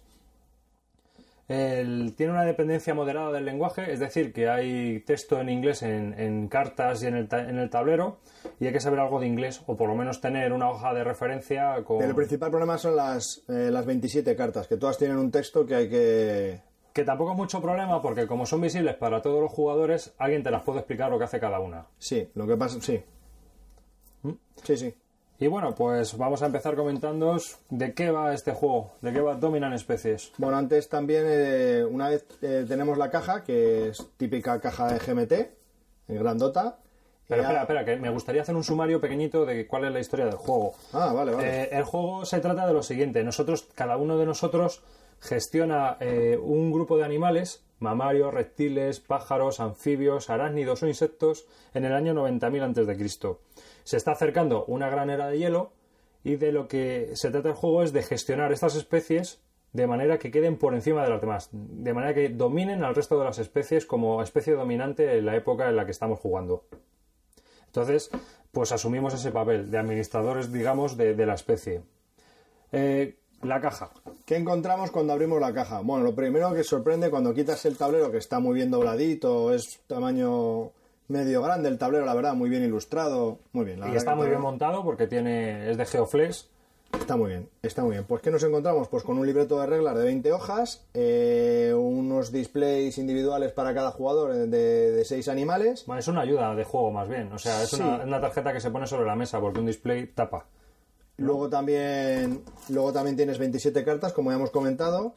Y ahora viene lo gracioso. Tenemos 450 piezas de madera. O sea, la bolsa pesa, que es una infinidad. Hay que mm, separarlas todas. Y eh, ya solo en separarlo es un festival, ¿eh? Eso ya tardas un, un poquito. Y bueno, básicamente eso es todo lo que trae una bolsa de, tela para meter unas pequeños counters que hay que, unas pequeñas fichas. Y, y poco más. Que si tenéis pensado jugar muy a menudo a este juego o le vais a dar caña, esas fichitas lo mejor sería barnizarlas con spray porque van a tener sobe. Y hay unas fichas de también unas eh, fichas hexagonales que se van a ir poniendo en el centro del tablero que van a ir formando el terreno, el terreno de juego. el terreno de juego. Los componentes pues tienen mucha calidad, son calidad GMT. La caja es del tamaño de la del Combat Commander, es decir, es una caja tamaño Wargame, eh, Sí. pero mucho más ancha. O sea, tiene más altura. Yo creo que no, el Combat Commander es grande, ¿eh? No, no, es- digo que digo que es como la del Combat Commander, que es como una caja de Wargames, Ah, pero vale, que vale, tiene vale. más altura que una caja normal de Wargames. Vale, eso sí. Es, no eh, más que el Combat Commander. Sí, Sí, es como el Combat es como el Commander. Combat Commander la caja. Igual, Es la caja es igual. Es el mismo estándar. Lo cual sorprende. Yo pensé que iba a ser algo más pequeño, pero es que claro, con es todo dura, lo que trae. es eh, una calidad muy buena y la verdad es que GMT últimamente está haciendo los juegos cada vez con mayor calidad cosa que, que no está nada mal porque valen una pasta entonces Sí, la verdad que sí. este juego lo podéis conseguir en las tiendas pues por casi 80 euros ¿no? precio de venta público 70, sí, 70 y. 70. sí así que bueno pues es una inversión es una inversión que, que tenéis que hacer para si queréis jugar a este juego y el tablero, pues el tablero es grande, es un tablero que está dividido en ocho partes, o sea, en en ocho, se pliega en ocho, así que el tablero es grande. Sí, y luego eh, todo para jugar viene en el tablero. Se van poniendo las losetas en el tablero, luego vienen las ayudas, la secuencia de juego también, donde se van posicionando las cartas de, de, de eventos también se ponen en el tablero, el Victory Point Track alrededor. No sé, es muy fácil de ver. Muy fácil de ver. Las reglas. Las reglas, ¿cómo se juega Dominan Especies? Pues bueno, una vez eh, hecho el setup inicial que, que viene ya predeterminado, eh, para el independiente número de jugadores, pues cada uno va a seleccionar uno- un, un animal y, em, y te van a dar pues unos cubitos que van a ser tu especie y unos cilindros que van a ser tus, tus, tus fichas de, de acción. Em, bien, entonces, eh, primeramente vas a tener que poner tus fichas de acción en, un- en una parte del tablero en donde se va a ver eh, la secuencia de juego y según donde tú pongas tu, tu token, pues vas a seleccionar esa acción u otra. Eh, una vez hecho esto, pues desde arriba abajo vamos a ir seleccionando todas las acciones de, izquierda a derecha y al final pues se hace una, una fase de, reseteo que hay extinción de especie, supervivencia y, y bueno y volver otra vez a, a llenar el, el pues el track, ¿no? ¿Qué acciones tenemos? Bueno, pues eso ya es un poquito más complicado de explicar porque habría que entrar mucho en detalle. Eh, porque son muchísimas, tiene como 12 acciones. 12 acciones que, que realizar, ¿no? Aunque van en orden, pero tienen muchas acciones. Lo único que eh, básica- de- básicamente lo que hay, hay seis elementos, ¿no? Que, que forman este, este juego. Entonces, dependiendo de los elementos que hayan en las eh, fichas iniciales y las que vamos a ir poniendo, pues tu especie está, es más proclive, es más proclive a sobrevivir con esos elementos o no. Entonces, esos elementos que se van a ir posicionando en el tablero, tú tienes que tener esos elementos en tu tablero personal. Sí, cada especie, digamos, que tiene parte de esos elementos, es decir, necesita sol o necesita flora para poder sobrevivir o necesita carroña, ah, es decir, animales que carroñear. Por ejemplo, los anfibios tienen espacio para seis elementos, pero hay tres ya predeterminados que son agua, evidentemente. Entonces tú de esos ya no te tienes que preocupar, pero tienes que conseguir otros tres para que cuando te vayas posicionando en el tablero tengas poder en esa, en esa ficha. Entonces, básicamente todo va a ir relacionado a estos, a estos elementos. Entonces, hay- puedes ir quitando, puedes ir poniendo, vas añadiendo más eh, fichas de, De terreno, de terreno. También va a haber otra muy especial que es la tundra, que es cuando se va a ir pues eh, esparciendo la glaciación por el, por el tablero. Puedes destruir especies de tus contrincantes. Tienes un sinfín de cosas que, que hace que el juego sea muy variado y tengan bastantes acciones. Estas acciones están limitadas por el número de jugadores. Si juega el máximo número de jugadores, solo tienes disponible 3. Y si juega menos, pues tienes a- Hasta siete hasta con dos. siete con dos. ¿vale? O sea que sí se lleva llenando el tablero Sí, independientemente del número de jugadores. Se va llenando. Lo que ocurre es que como tienes 12 acciones que realizar, pues tienes que seleccionar muy bien lo que quieres hacer en cada turno. Sí, pero eso ahora hablamos un poco de lo que es el, pensar o la estrategia, ahora, ahora hablamos. Entonces, eh, pues hay en determinados momentos en los que te van, hay incluso una fase en la que es la de dominación que puedes decir, vale, pues quiero puntuar una ficha en concreto. Entonces hay una tabla al, al lado del tablero también, o sea, en el tablero, la que te indica por cada ficha que tú quieras puntuar, por cada ficha de terreno, pues cuántos puntos te otorgan, ¿no? El primero, el segundo, el tercero y así. Entonces es una manera de conseguir puntos de victoria, entre otras dos, que bueno, es un poco más lioso para explicarlo así resumidamente. Y al final, cuando sale una última carta, que es la edad del hielo, pues se termina el juego, se vuelven a puntuar todas las fichas de terreno dependiendo de los animales que estén en esas fichas y, y ya está. Primera impresión. Primera impresión a dos jugadores. A dos jugadores, sí. De comentar que este, que el Dominante Especies es un juego de dos a seis jugadores. Para dos jugadores hay dos posibilidades de jugar. Una es eh, jugar el juego normal y otra es que cada uno lleve tres especies. Yo creo que la de cada uno de tres especies puede ser un Mortal de la... un cisco un cisco impresionante. impresionante. Ahora, porque, si controlas mucho el juego, pues a lo mejor dos tíos que hayan jugado mucho... porque, eh, porque gana al final es sistema que inicia. De las tres animales que tú tengas, el que menos puntos tenga tiene que ser superior al de tu contrincante. Sí, tienes que ir potenciando, según vas jugando, tienes que ir potenciando todos los animales.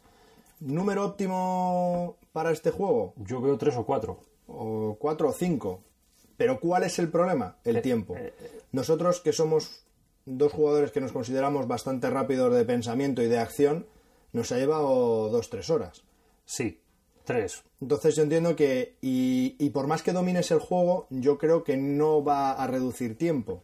No, porque tienes que pensar muy bien la estrategia que tienes que realizar. Entonces, eh, claro, eh, esto muchas veces se desarrolla el juego a la vez. Entonces el hecho de que haya seis jugadores no importa, no va a consumir más tiempo.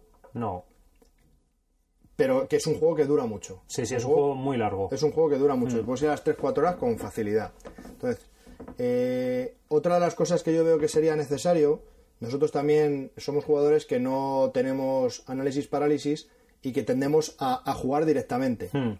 Cuando se inicia cada fase, eh, yo creo que sí hay que pararse como 2, 3, 5 minutos máximo para ver dónde tú vas a querer poner tus peones. Sí, eso es cierto, para ver qué estrategia, pero cuidado, el problema está en que cuando eres cuatro o cinco personas, lo puedes hacer ligeramente, pero no lo puedes decidir, porque hay espacios Que se eh, te van a ocupar y no acciones vas a que se te van a ocupar y tú no vas a llegar. Sí, pero tienes que pensar un poquito tu situación en el tablero y dónde vas a querer poner más o menos tus peones. Entonces eso requiere un poquito de, de pensar, pero vamos. El juego, vamos a ver, yo voy a empezar por las reglas. Las reglas están muy bien estructuradas, se puede casi aprender mientras vas jugando, porque, porque hay que ir mirando varias cosas y tal, pero está todo muy bien estructurado y muy bien explicado. Entonces, eh, son una de las mejores reglas que yo he leído, la Con verdad. muchos ejemplos. Ya me habías comentado que Chad Jensen, Sí. el creador de Dominante Especies, hace muy buenas reglas. Sí, De hecho, en las del Combat Commander se siguen con mucha facilidad, están muy bien explicadas. Claro, es un juego que se sigue muy bien. Entonces, para aprenderlo, aun- aunque está en, eh, en inglés y, y es un juego un poco espeso porque tiene un montón de mecánicas juntadas, eh, es, es bastante llevadero.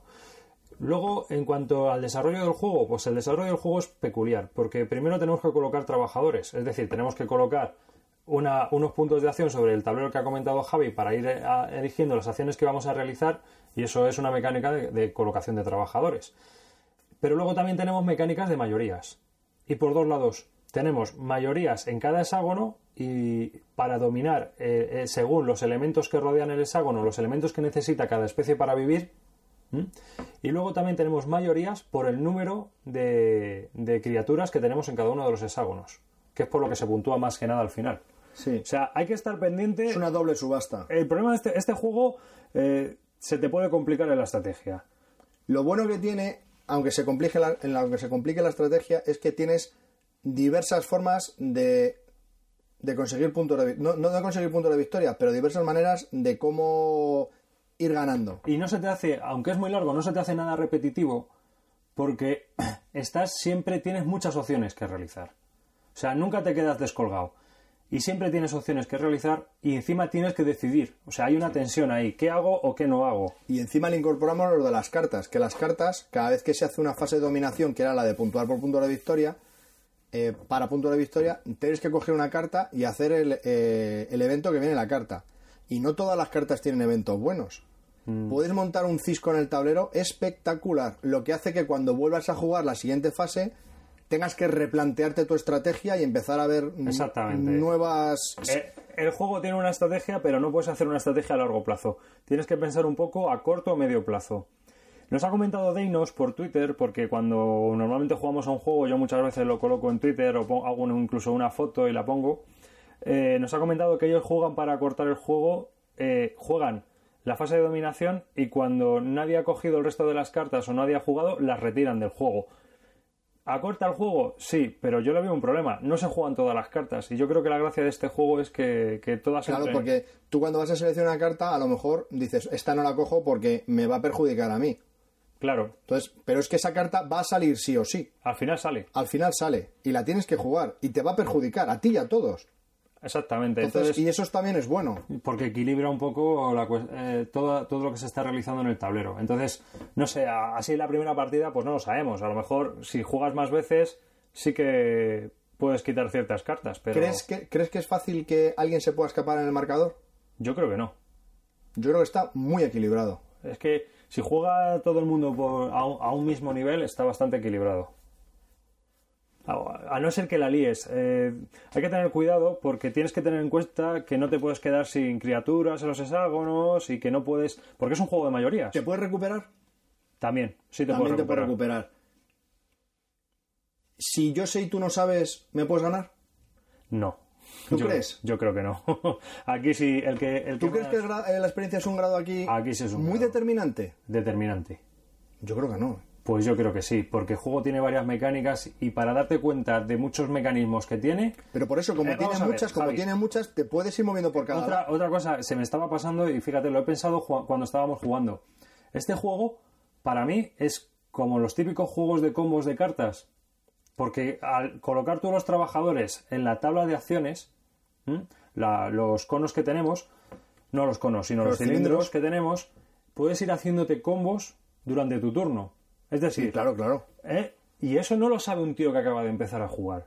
Esto, eso te vas dando cuenta según vas estar jugando. ¿Es muy determinante? Es determinante, tío. Bueno, eso sí. Es determinante. Eso sí, porque puede ser que esa ronda te quedes. Y eso sí, eso es cierto, es cierto. Ah, ¿Por qué? Porque tú a lo mejor ya estás viendo una combinación que dices, esta combinación me va a funcionar aquí en es este verdad. momento. Sí, sí, sí, sí, sí. Pero no, porque lo hemos jugado a dos. Si llega a ser con muchos, ese combo que tú quieres hacer o pretendes hacer, se te va a venir Sí, abajo. no, no, no, no, no te creas. A lo mejor te sale. Sí, pero bueno, pero por lo menos tiene la mentalidad de hacer el combo, sí, estoy de acuerdo. Que a lo Claro, mejor un tú ya principiante. estás pensando- Ya, pero es que a un principiante no le vas a meter un juego de tres o cuatro horas. Pero vamos a ver, Javi, tú me has estado preguntando si alguien de principio puede jugar y te puede ganar si tú sabes jugar. Y yo te digo que no. Si tú ya has jugado cuatro partidas a este juego, yo creo que no te va a ganar. Yo creo que no. ¿Pero por qué? Porque tú ya tienes un conocimiento de combos, de cómo ganar eh, puntos de victoria. Sí, bueno, y él vale. no lo tiene. Vale. Yo cuando estaba empezando a jugar digo, pero ¿cómo leche se ganan aquí puntos de victoria? Es que hasta que has empezado, hasta que no empiezas a verlo y empiezas a ganar los puntos, no te das cuenta de lo que tienes que ir haciendo. Por lo tanto, decidimos que es un juego para jugones. Sí, es un juego para jugones, vamos, Pero 100%, total, total. Por tiempo, por mecánicas, por, por dinámica de juego. La- las únicas dos pegas que tiene este juego son la duración, que a, a la gente se le puede hacer largo, depende si para ti tres horas o más son largas, y dos, el precio. El precio yo creo que es determinante, porque es un, es un Eurogame que aquí a lo mejor, como mucho, te habría costado 45 euros en España, Que un Eurogame De de, Alemania. más de 50 euros es difícil, ¿eh? pero esto es un, euro- esto es un Eurogame. Por supuesto que es un Eurogame. ¿Y cuánto vale? Vale, Estamos hablando 70. de, de 70-80 euros, porque viene de Estados Unidos. La calidad es, está muy bien, aunque sea GMT, o sea, esto no es un wargame con tablero de papel y fichas de cartón. Tiene un montón de componentes de madera y, y está muy bien. Pero yo creo que es la única pega que tiene este juego. Por lo demás está muy bien. Mm, Como dices tú, ¿va a subir mucho la BGG? Pues yo creo que sí. Veremos si la duración es un, Un factor es una que- lacra.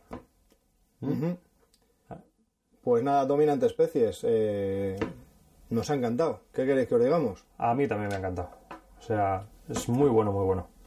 Muy bueno, muy bueno. Jugaría más veces. Eh. A tres o cuatro habría que probarlo. Sí, pero seleccionaría muy bien con qué tres o cuatro jugar. ¿eh? Sí, Eso y también a- te digo. Aparte de eso, yo creo que con dos se puede jugar, pero no es un juego para dos.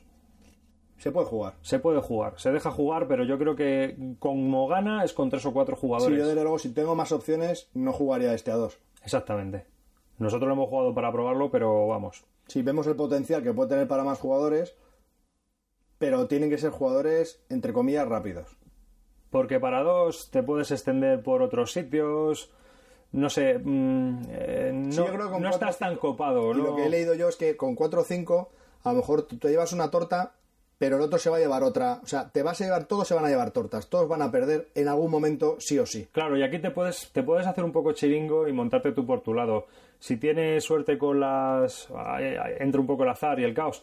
Pero sí que si tienes un poco de suerte te puedes ir haciendo tu huequecito y ahí no se mete nadie. Yo como cosa final eh, os, eh, os pediría que os apuntaseis al, al P500 que tiene Chad Jensen del Urban Sprawl porque quiero jugarlo y, y necesito más gente que se apunte al preorder. ¿Y cuánto lleva? Pues 300 y pico. 300 y Es que os comento, en noviembre de 2009 este juego salió en preorden en GMT, en la parte de P500. Ya estamos pidiendo. Ya estamos pidiendo. Y sacó dos juegos, ¿no? Este y el Urban Sprawl. Entonces dijeron que para Navidades el que más preórdenes hubiese tenido, pues es el que iban a hacer. Salió seleccionado Dominante Especies y el otro, pues sigue ahí. Debido al éxito que ha tenido este juego, pues el número ha subido considerablemente de preórdenes, pero todavía faltan más. Entonces, venga, apúntense que sale luego muy barato. ¿Te llevas algo por GMT? No, tío, pero quiero el juego ese, macho. Llevo esperándolo desde noviembre del 2009 y me quema ya, me quema. No, en serio, que, que está muy bien este juego y ¿Tú, tú te has dado cuenta que llevas todo el día pidiendo? ya. La verdad que no hice el preorden porque me leí las reglas así por encima y no me llamó la atención absolutamente nada. Lo cual me alegro no haberme lo comprado porque con mi grupo de juego no lo hubiese sacado. La vida. No.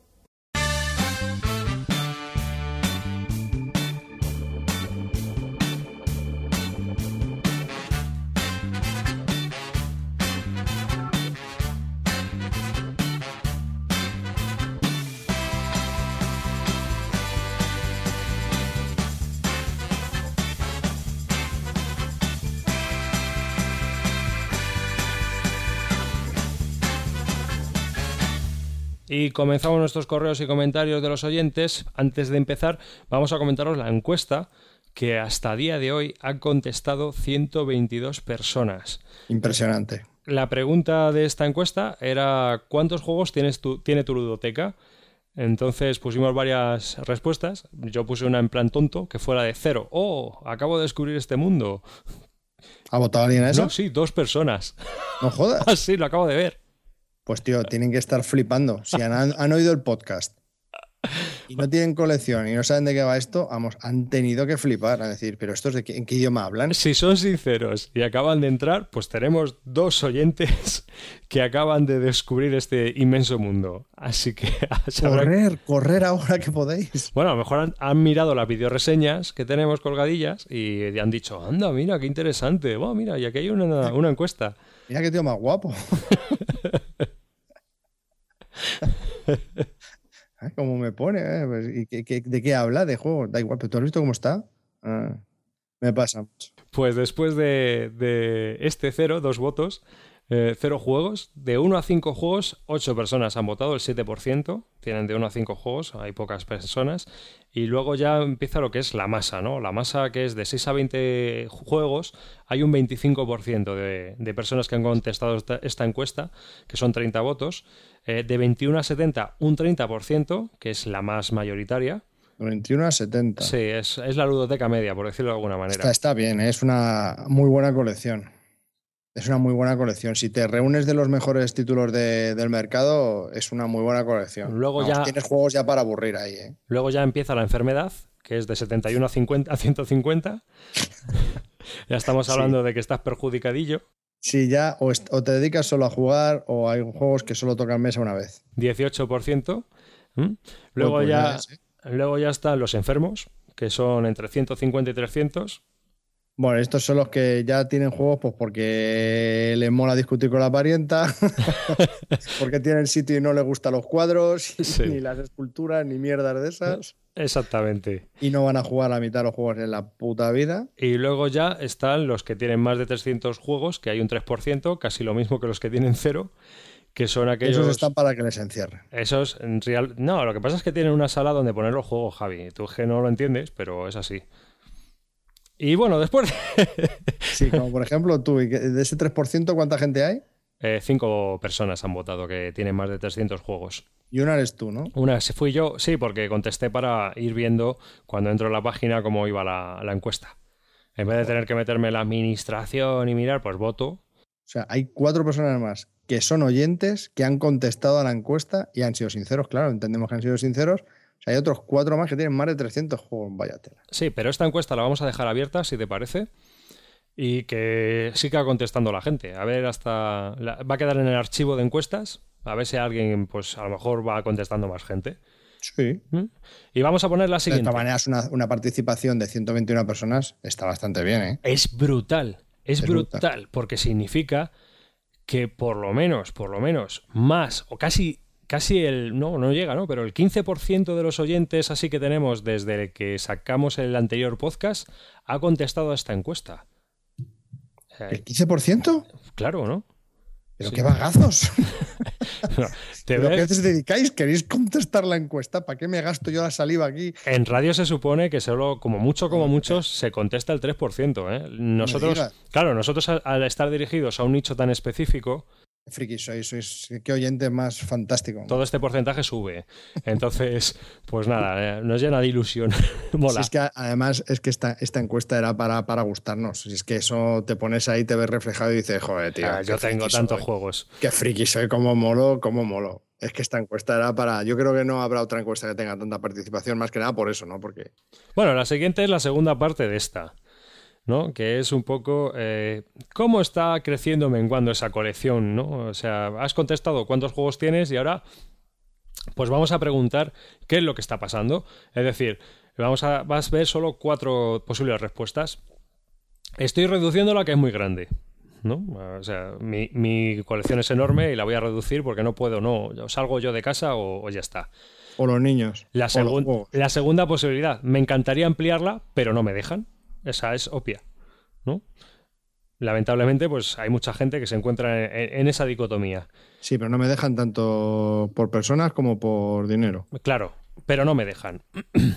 La amplío, pero poco a poco. Es decir, de vez en cuando me compro un juego y chimpum, pum, pum, pim, pum. El día de mañana, cuando me vaya a jubilar, pues tendré que vivir en una caravana porque la casa está llena, estará llena de juegos. Ese poco a poco va en base a que la mujer no esté en casa en ese momento, entonces te lo compras sabiendo que no está para meterlo en la colección y como nunca las mira, dice, ¿esto no era más pequeño? ¿Esta estantería no estaba vacía? No, cariño, es que tú no te acuerdas y vas metiendo más juegos, ese es mi caso. Claro, pero eh, tú, ah, tus hijos están creciendo, ¿verdad? Yo te lo digo por mi sobrino. Mi sobrino entra, que tiene ocho años, y dice, ese juego es nuevo, ese juego es nuevo, ¿sabes? Sabe mejor que yo lo que hay nuevo en la, en la sala. le corto la lengua. pues. Le tendré que decir eso delante de tu madre, ni se te ocurra decir que entra un juego nuevo. Pues vete, vete entrenándolo. Te voy avisando. No, lo que ahora, lo, único que dice mi hijo es que cada vez que entra alguien dice, yo ya tengo un juego friki, como le trajo Papá Noel el animal, animal sobre animal, pues siempre que entra alguien dice, yo tengo un juego friki. Claro, mucha gente dice, Ah, este niño está fatal, ¿eh? ¿Qué dice? ¿Qué es eso de un juego friki? Bueno. Y por último. La amplío, ¿verdad? Y tengo que pensar en mudarme, crece exponencialmente. Es decir, tú compras y mira, que sea lo que Dios quiera. O sea, aquí, ¿qué le vamos a hacer? ya que, salga el sol por antequera. Ay, podríamos poner. Podríamos comprar otra casa, pues me la compro. Podríamos poner una quinta, que creo que es interesante, que es eh, lo que sale e, el equilibrio entran y salen, ¿no? Sí, es verdad. Sí, las gallinas que salen por las que entran. Que yo creo que es la, que queda, ¿no? Un poco la vamos a poner ahí en medio también. De todas maneras, ya te digo yo cuál, de esta encuesta cuál es la que gana. Yo, la de crecer exponencialmente, fijo.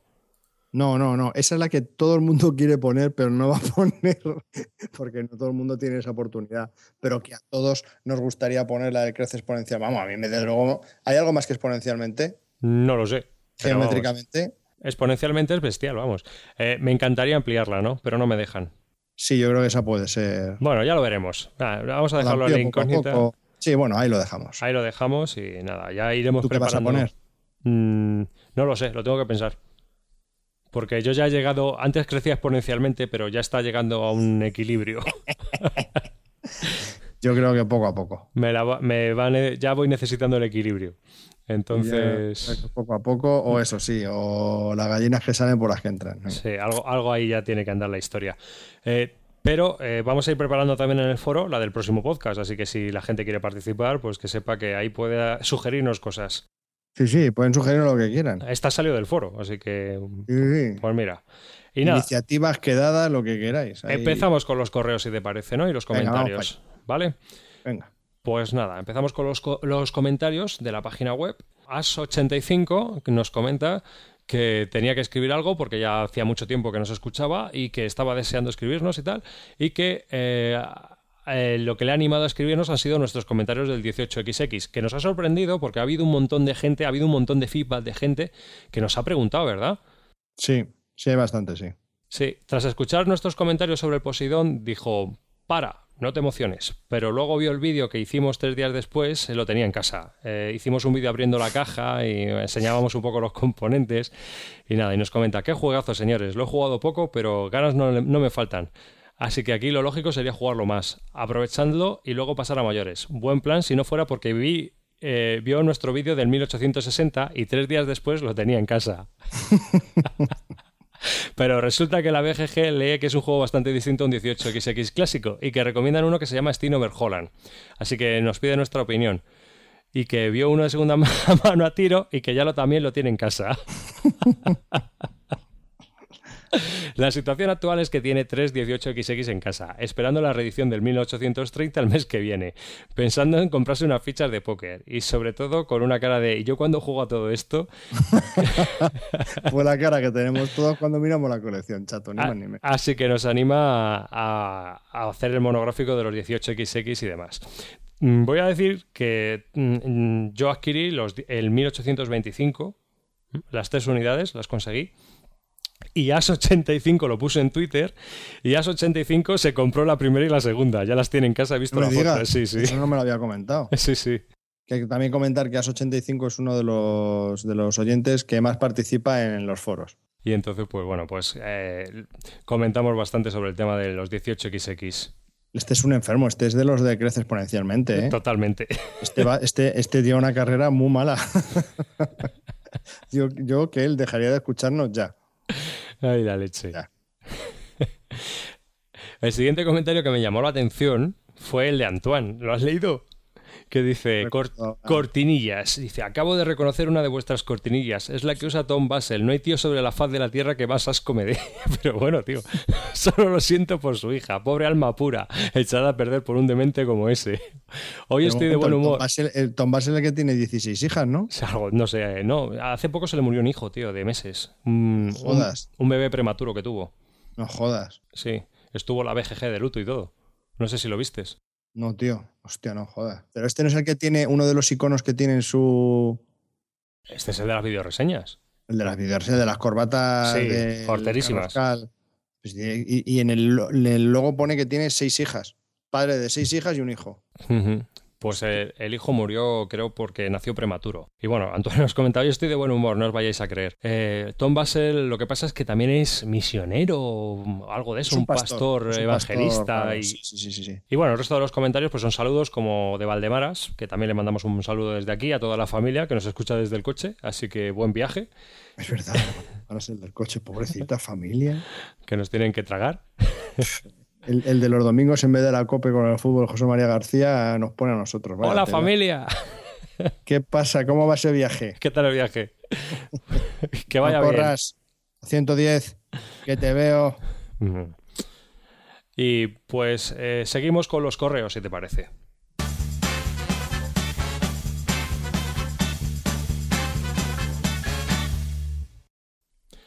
El primer correo que tenemos es de Fran y es un audio correo.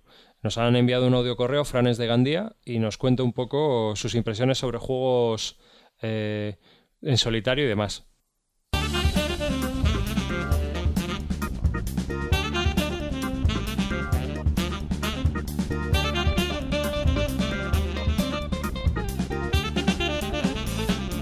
Hola Javi y David, soy Paco de Gandía, Valencia. Y bueno, me he decidido grabar este mensaje porque sé que os hace ilusión y sobre todo para felicitaros por el podcast, que me encanta y que cada vez está más currado, más ordenado, más profesional. Bueno, la única pega que, que podía poner a veces cuando habláis de tal o cual juego y decís que ya cuando lo probéis más adelante lo comentáis y muchos de ellos pues nunca más se supo. Y bueno, también los esperados y ansiados monográficos de iniciación a los Wargames o de juegos en solitario, o bueno, ya, sabéis a lo que me refiero, pero bueno, que lo importante es cómo transmitir vuestra pasión por este mundillo que, de verdad engancha. De hecho, yo me he reenganchado a esto de los juegos de mesa por vosotros.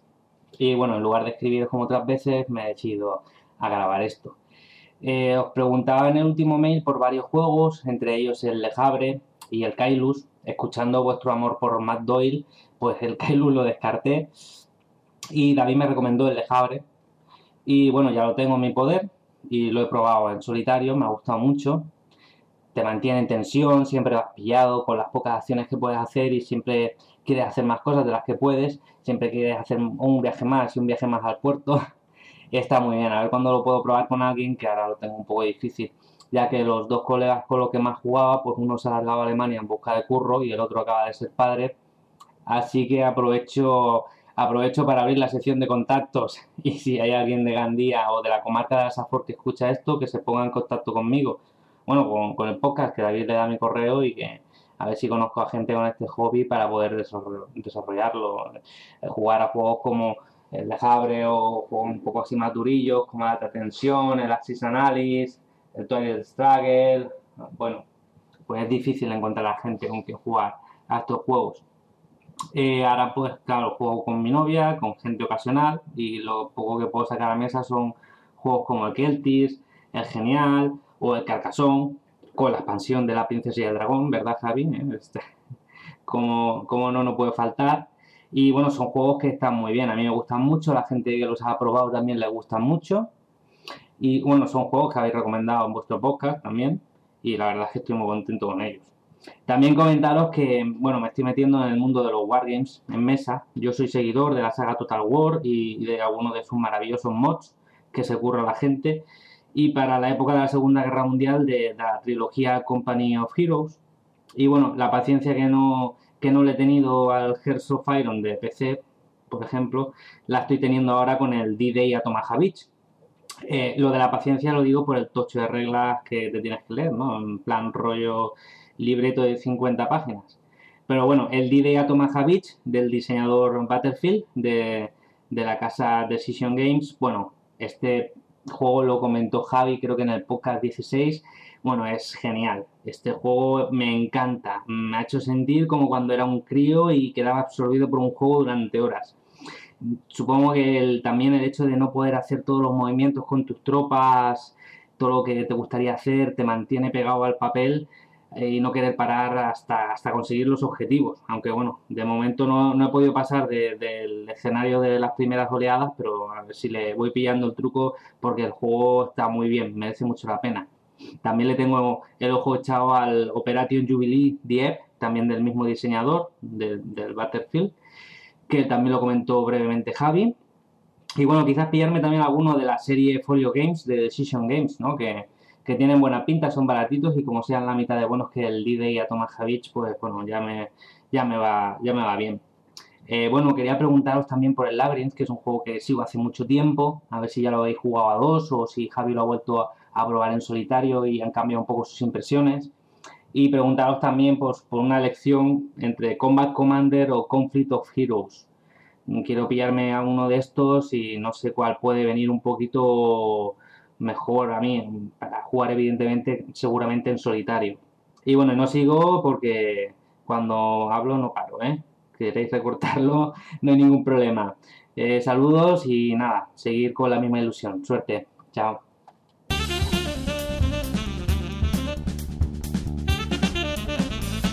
Bueno, ¿qué te ha parecido? Me ha encantado. Me ha encantado porque, bueno, por varias razones que ahora comentaremos. La verdad que en estos cinco minutos que casi dan para hacer muchísimos comentarios, pero vamos, lo que más me ha encantado es que por fin, por fin, alguien al que tú le aconsejas algo hace lo que tú le has dicho, hace exactamente lo que tú le has recomendado y no lo contrario. Entonces eso para mí es bastante importante y encima hemos acertado. Y no solo con eso, sino que sigue nuestros programas, eh, hacemos recomendaciones, se las ha comprado, ha triunfado no solo con él, sino con el resto de sus amigos, con su novia y tal y cual, se ha comprado los juegos en solitarios que le han funcionado y le encantan, y son todo gracias a los comentarios que hemos hecho. Entonces, la verdad que me, llena de orgullo y satisfacción, pero no es verdad que, me hace sentir muy bien, ¿no? Porque somos escuchados.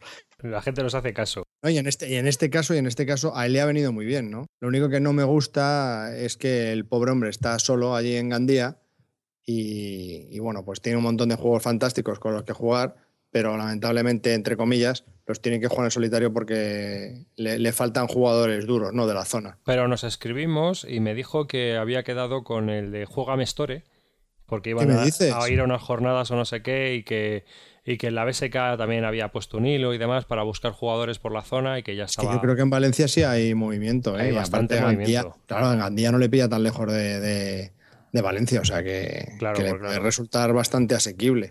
A mí me gustaría comentar un par de cosas que comenta y es que... Sí, sí, a mí también. Sí, hay veces que, hablamos de juegos y luego nunca más se supo. Eh, a ver, nosotros tenemos un problema. tenemos un problema. No es que no queramos, es que no tenemos tiempo. Entonces... Eh, nosotros tenemos unos trabajos y tenemos una familia que atender, entonces es muy raro que tengamos muchísimo tiempo para jugar. El podcast dura dos horas eh, un podcast se suele tardar en preparar seis veces más de lo que suele durar, es la media. Entonces, tardamos en prepararlo 12 horas. Editarlo, Cuando David dice tardamos, es tarda. ¿Vale? Que quede claro que yo no me quiero llevar ninguna flor que no me corresponde. Entonces, eh, lamentablemente, andamos liados a veces y claro, se nos retrasan los monográficos, se nos retrasan un montón de cosas que queremos, que queremos hacer, pero que debido al tiempo que tenemos, pues es imposible y lo que intentamos es seguir una línea de ir grabando por lo menos estos programas fijos, ¿no? Los episodios fijos, por decirlo de alguna manera. Y dar abasto a muchos de los juegos que, nos gustaría jugar, pero que no nos da tiempo. Es decir, David viene algún día en tres semanas, algunas semanas viene una vez, pero hay veces, algunas semanas que ni viene a mi casa alguna vez. Entonces, la vez que viene hay que no solo jugar, sino Mm, bañar a, mis hijos alguna que otra vez, darles la cena y meterles en la cama, entre juego y juego. Entonces muchas veces jugamos la mitad de una partida y nos tenemos que hacer la idea de cómo podría ser el final del juego. Sí, pero también avisamos de que no grabamos nunca una videoreseña sin acabar la partida, ¿eh? Claro, entonces nos cuesta mucho terminar un juego, especialmente estos que duran al menos dos, tres horas. Esos juegos un poco más duros, los juegos, los juegos fáciles y asequibles, pues sí nos da tiempo y eso no hay ningún problema. Pero los otros juegos, ¿no? Eh, que en muchas ocasiones demandáis bastante, no nos da tiempo. Por ejemplo, eh, esta... el Labyrinth, el Labyrinth en, en, este caso que nos ha dicho que quieres que lo probemos a dos para dar nuestras opiniones, o si yo lo juego en solitario, pues eh, lo mismo. Yo ya os he dicho que, por supuesto, en el momento que lo juegue lo comentaré en antena, eso no hay ningún problema, eh, pero el problema es que necesito jugarlo con David para que me dé un punto de vista que a mí me falta, ¿no? Que yo creo que en solitario este juego no voy a llegar a verlo. Entonces, ese, ese día, pues seguramente tendrá que ser un fin de semana, que a veces tenemos tiempo y podemos jugar tranquilamente y acabar la partida, como a veces, como por ejemplo la partida del Dominan Especies, ¿te acuerdas? Que la jugamos y estuvimos pues todo, toda la partida. Toda una mañana. Claro, toda una mañana jugando al Dominan Especies. Entonces, pues hay que aprovechar esos momentos pues para grabar la video, la reseña y demás. Y eso de toda la mañana supone que uno de los dos no esté con su familia en toda la mañana. Y a todo esto hay que añadirle eh, las veces que yo voy a casa de, David a grabar alguna videoreseña que lleva su tiempo de preparación. los, siete minutos que vosotros veis son aproximadamente de grabación entre 45 una hora de tiempo. Pues las tomas, el no sé qué. Que si lo preparas, que si que no me acuerdo del texto, que tal y que pascual, ya sabéis. Entonces, pues se nos va una infinidad de tiempo por detrás que no veis, tan infinito que, nos impide en muchas ocasiones pues, el, dedicarle a, los eventos que vosotros podríais ver, ¿no? Eh, que es a lo del jugar o a, hacer comentarios de juegos. Lo único que podemos es pediros disculpas y que poco a poco pues, iremos haciendo lo que podamos y sacar... En... Que sepáis que nos gustaría dedicarle mucho más tiempo a todo esto, pero claro, Además de todo esto, tenemos que trabajar.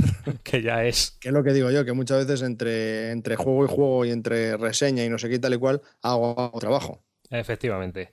Entonces, pues bueno, este, este, es el, mayor problema principal que tenemos con los monográficos y con esos juegos que decimos de comentar más adelante y parece que nunca llega, que nunca llega, ¿no? Si por nosotros fuese estaríamos eh, todo el día hablando de esto. Así es. Pues muchas gracias, Fran, por mandarnos el audio correo. También abrió un hilo en nuestro pequeño foro sobre juegos en solitario no, no, participó en el tuyo, en el de. Abriste un hilo sobre juegos en solitario para hablar sobre ese tema e ir preparando el monográfico. Bueno, en, realidad mi, el motivo de. El motivo de mi llamada es para informarles de lo que la idea que me venía rondando en la cabeza de las dos clasificaciones que yo tengo en mi cabeza de, juegos en solitario, ¿no? Entonces puse un pequeño tema para ver, para contar con vuestra opinión a ver qué os parecía, ¿no? Si estáis si coincidís con mi opinión o, o veis de otra manera o, o, lo que fuese, ¿no? Y bueno, pues la verdad es que ha contestado bastante gente y, bueno, pues si queréis seguir el hilo, ahí está en el, como tema en el foro.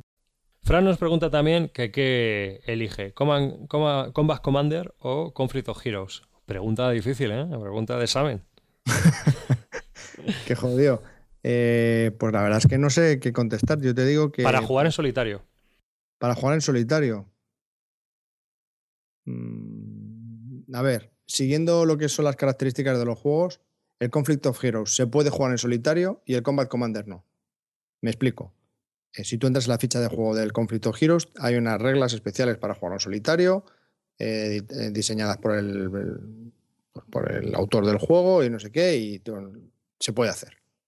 Sin embargo, el Combat Commander, por contra, no tiene reglas para jugadores en el solitario, salvo unas que se inventó un pavo y que parece ser que son seguidas por muchos y tal y cual, pero que nada tiene que ver con el autor y tal y cual. A mi entender, a mí me gusta más el Combat Commander. Yo es el que tengo y yo lo juego en solitario, jugando por los dos alternativamente, y a mí me viene muy bien. Mm, Combat Commander es un juego de cartas. ¿Vale? Efectivamente, sí eh, Conflict of Heroes es un wargame de impulsos. O sea, son dos. Eh, los dos son wargames, pero son dos conceptos diferentes. En uno es una gestión de mazo, estás gestionando un mazo de cartas, y en el otro, en cambio, estás gestionando unos puntos de avance, o sea, unos puntos de acción. Como en los juegos de ordenador estos, en los que tú tienes eh, un monigote y tiene cinco puntos de acción y decide lo que hace, ¿no? Pero ahí es con unidades de pelotón. Entonces, son conceptos totalmente distintos. Eh, es mucho más salvaje Conflict of Heroes. Quizás sea mucho más sesudo el, Combat Commander, porque como tienes que gestionarte tu manzo y todo esto, pueda crear también una tensión. pero el otro también tiene su telita. Yo no sé, no sabría qué recomendar porque tienes, tendríamos que conocer bastante más tus gustos de, juegos de mesa. Aunque ya, ya nos has escrito bastante y todo esto. Aunque yo me inclino más por el Combat Commander, en mi caso, no sabría qué decirte. Claro, porque. Aquí sí, que, aquí sí que me abstengo. Porque si te gustan los juegos de cartas y demás, pues puede ser el Combat Commander. Y si has tenido. Aunque en el Conflicto Heroes también hay cartas que apoyan los impulsos. Hmm. Es decir, si tú tienes cinco puntos de... Es, son eventos menores, por decirlo de alguna sí, manera. Sí, efectivamente, efectivamente. sí, uy, casi, casi, eh, casi lo digo, casi digo la palabra, pero no la he dicho. Eh, principalmente porque las cartas en el conflicto de giros son un apoyo a las acciones y, y, en el Combat Commander las cartas son el motor del juego. Así es. E-, esa es la gran diferencia. O sea, aquí no te vamos a poder ayudar mucho, yo creo, porque es un poco al gusto personal. Claro, te podemos decir cuáles son las, bases y las mecánicas de cada uno y cómo están dirigidas. Luego tú ya tendrás que decidir qué es lo que, te gusta. Yo creo que, te podría gustar por igual uno que otro. El precio, pues están muy similares. Uno, el Combat Command, está en torno a los 60 euros y el otro está en los 65. A que por eso, densidad de counters, pues en ambos, en muchos escenarios vas a tener pocas y en otros muchos vas a tener muchas. Hombre, también es cierto a lo mejor que el Combat Commander sí que es un juego que pueda gustar más y que a lo mejor eh, la, opción que tienes es de que pueda ser que vea más mesas y encuentras jugadores. Y luego también el Combat Commander tiene un generador de escenarios que tienes infinitas opciones para jugar, para hacerte escenarios, tienes infinidad, pero las reglas del conflicto giros están más enfocadas a que vayas aprendiendo a jugar. Es decir, en el primer escenario, siguiendo las reglas, te incluyen muy pocas unidades. Si sigues avanzando en las reglas, se te van como abriendo más escenarios y más unidades. Entonces es como un poco en progresión, ¿no? Eso está muy bien para si no eres muy ducho en estos temas. Y también hay que tener en cuenta que Conflicto Giros es solo el frente oriental, por lo menos los, dos primeros módulos. Ahora hay una expansión de Polonia. Y que Combat Commander Europa pues tienes un montón, o sea, son americanos, rusos, ¿no? Hay alemanes, o sea, tienes eh, batallas de todo tipo. Y también un poco depende de lo que te guste a ti. Y en el conflicto giros también tienes vehículos. Así que bueno, pues ya decide y ya nos contarás a ver qué has decidido, si te parece. Y hasta aquí el, correo de. el audio correo de Frank. Pues seguimos con los correos. Eh, el siguiente correo es de Moncara un oyente que nos sigue desde el número 6, eh, desde el episodio número 6 de Bislúdica, y dice que la encuesta del podcast 34, 34 eh, eligió al Seven Wonders, ya que aunque sí es un juego de cartas sin alma y con el tema pegado, es de los pocos juegos que tengo que funciona bien con 4 a 7 jugadores, y con un tiempo de media horita. Segundo, que voy poco a poco entrenando, entrando en los Wargames. Empezó con un simple Battlecry y con Road to Stalingrad y ahora está pensando dar el salto y coger el Command Colors Napoleonic o el ASL Starter Kit. ¿Pensáis que es un salto apropiado? Sí, a mí me parece que es una progresión bastante, bastante clara, ¿no? Eh, tú, David, podrías aportar algo sobre Napoleonic, pero en lo que a la SL Starter Kit se refiere, bueno, no son muchas reglas, eh, no es muy denso, eh, tiene varios ejemplos, se puede seguir bien. puedes hacerte tu, tu, esquema mental tú solito y jugando tú solito porque tiene muy pocas fichas. Y bueno, yo creo que está bien, el ASL está bien. El Starter Kit, y también. espera, espera, este pero es que, es que aquí hay un poco de fregado, porque Command los Napoleonic es una cosa y ASL Starter Kit es otra. O sea, ya, ya, son, ya, pero son juegos muy distintos, espera. Sí, pero es que él quiere dar un salto y coger o A o B o algo así. si, tú has pues jugado. está bien. Yo opino, yo opino. Si tienes el Battlecry y te gusta, y te gusta el mundo napoleónico, pues sí, es cierto. puede ser interesante pillarse el Command Colors Napoleonic. Pero si quieres probar algo distinto y te atreves con el ASL Starter Kit, que como dice Javi, no es tan sumamente complicado y que echándole un poco de ganas se juega bastante bien y es la leche, pues adelante. Sí, desde luego. Sí, me refería a eso. O sea, o sea, que te compre los dos, vamos. no, joder, no.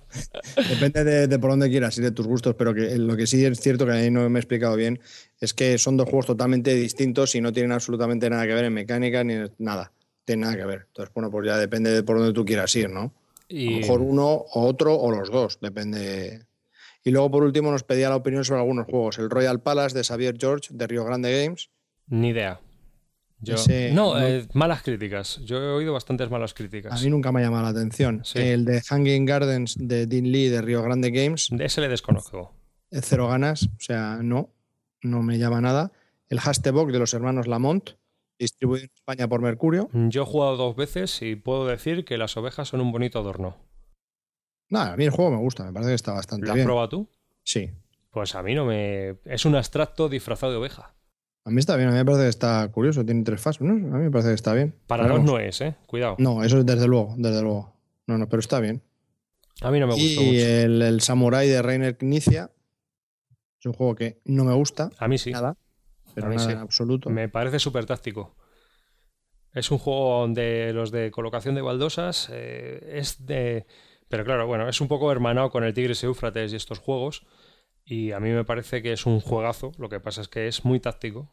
Sí, Vas- a lo mejor es lo que me pasa a mí, que no, no lo llego a ver. No... Entonces eh, vas jugando un poco al turno, ¿no? Lo que van haciendo los demás te toca a ti y tienes que decidir con respecto un poco lo que quieres hacer, lo que han hecho los demás, pero vas a ese turno. No puedes hacer unas estrategias a largo plazo.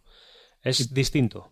Y por último comentaba el Sid Meier's Civilization de Kevin Wilson, que hemos comentado al principio del programa, que va a ser eh, próximamente publicado en España por, por Edge. Pues sí, Este es un juego que me llama muchísimo la atención, lo que pasa es que es un juego largo y denso, de, mucho desarrollo, y bueno, es para jugarlo. Yo he oído una queja eh, recientemente y es que comentaban que el Civilization eh, tienes que hacer en el juego de tablero llevar el control igual que en el juego de PC. Pero claro, lo tienes tú que hacer.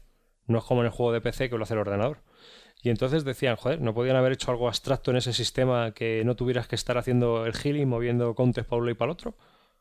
No sé.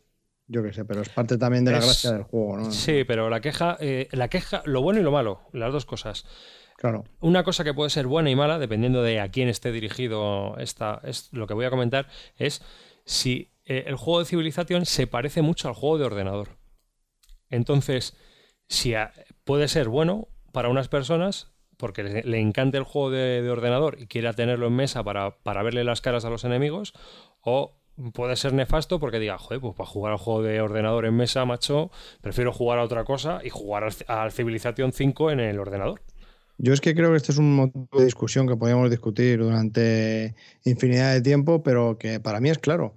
Para mí no es comparable un juego de ordenador a un juego de mesa. O sea, en el juego de ordenador, el tiempo que tú tienes para pensar es mínimo, porque cuando tú terminas tu turno, el ordenador hace lo otro y ya está. Sin embargo, en el tablero, todos van pensando y tú tienes tu tiempo de, de reacción. No sé, es mucho, lo- lo vas viendo, es, es otra, es- aunque sea el mismo juego, es un juego totalmente distinto, no tiene absolutamente nada que ver. Yo no te puedo Se lo decir. estás tocando, tienes las fichas, lo vas viendo, lo vas disfrutando más, no sé, yo lo considero que es un totalmente distinto. No, a mí, a mí me parece, no sé, cuando es un juego que está basado en, en, digamos, en, en estos sistemas de ordenador, no te crees tú que me suelen gustar mucho. Lo que pasa es que necesito que esté muy bien implementado, porque el primer Civilization parece ser, no, el Civilization, no, el, sí, el Civilization de Sid Meier, no, el anterior que hay, Era injugable. es una castaña. Pero este parece ser por las críticas que está bastante bien. Así, Bueno. así es. Y bueno, pues pasamos al siguiente correo.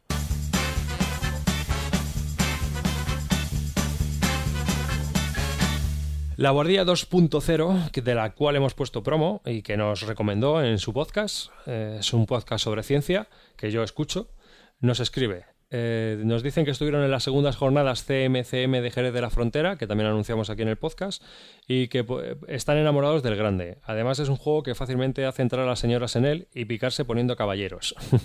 Eh, tuvimos una conversación y bueno, pues me comenta que a ellos les gusta más Kramer y que los juegos de este señor les gustan bastante. Y que han vuelto al vicio y que están mirando siempre eBay, Amazon, tiendas alemanas y que nos gustaría hacernos unas preguntas para contestar en nuestro magnífico podcast si lo deseamos. Pues claro, hombre. Así que estamos. nos preguntan por los siguientes juegos. Carolus Magnus. De mi amigo Leo Colovini. Pues este, mira que me cuesta decirlo, pero este juego para mí es un gran cero. Lo siento mucho, pero no acepto este juego. No acepto a Carlos Magnus como juego. ¿Por qué? No me gusta ninguna de las mecánicas que tiene. A mí es que el problema de Carolus Magnus, juegas la primera partida y dices, ah, pues no está mal. Juegas la cuarta y dices, estoy hasta las narices y ya no, la... no, juega la cuarta, no. Terminas la primera y dices, ah, muy bien, ¿lo juegas otra vez? No, ni de coña. ¿Pero tan malo es? No, pero que vale, que ya he jugado una vez, eh, sí, se va deshaciendo esto.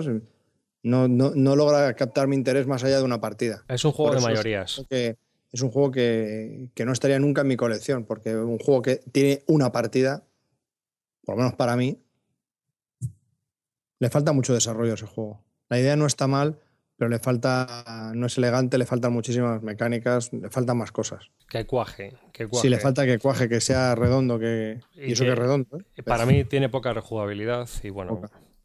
Y aunque se puede encontrar bastante barato, pues bueno, no, yo no, no me gusta tampoco. Badis. De, de Reiner Knizia. De cuando Reiner Knizia hacía juegos. Digo, uy, qué lasus. Que... tío, tío, eh, eh. eh, eh, dale un voto, tío. Eh, eh. Bueno, ya veremos. cuando Cubo, Cubo Badis es un juego de negociación puro y dura. Así de simple. Es un juego que se puede conseguir ahora súper barato. Pueden jugar hasta cinco personas y es de mm, puteo y manipulación. O sea, es muy duro este juego. Es duro. muy duro. En, duro en el sentido, difícil no es porque es muy fácil. Simplemente hay una habitación y hay tres personajes. Tres, tres Tres jugadores. Tres senadores. Entonces, decide de entre todos quién sube, quién pasa a la siguiente habitación.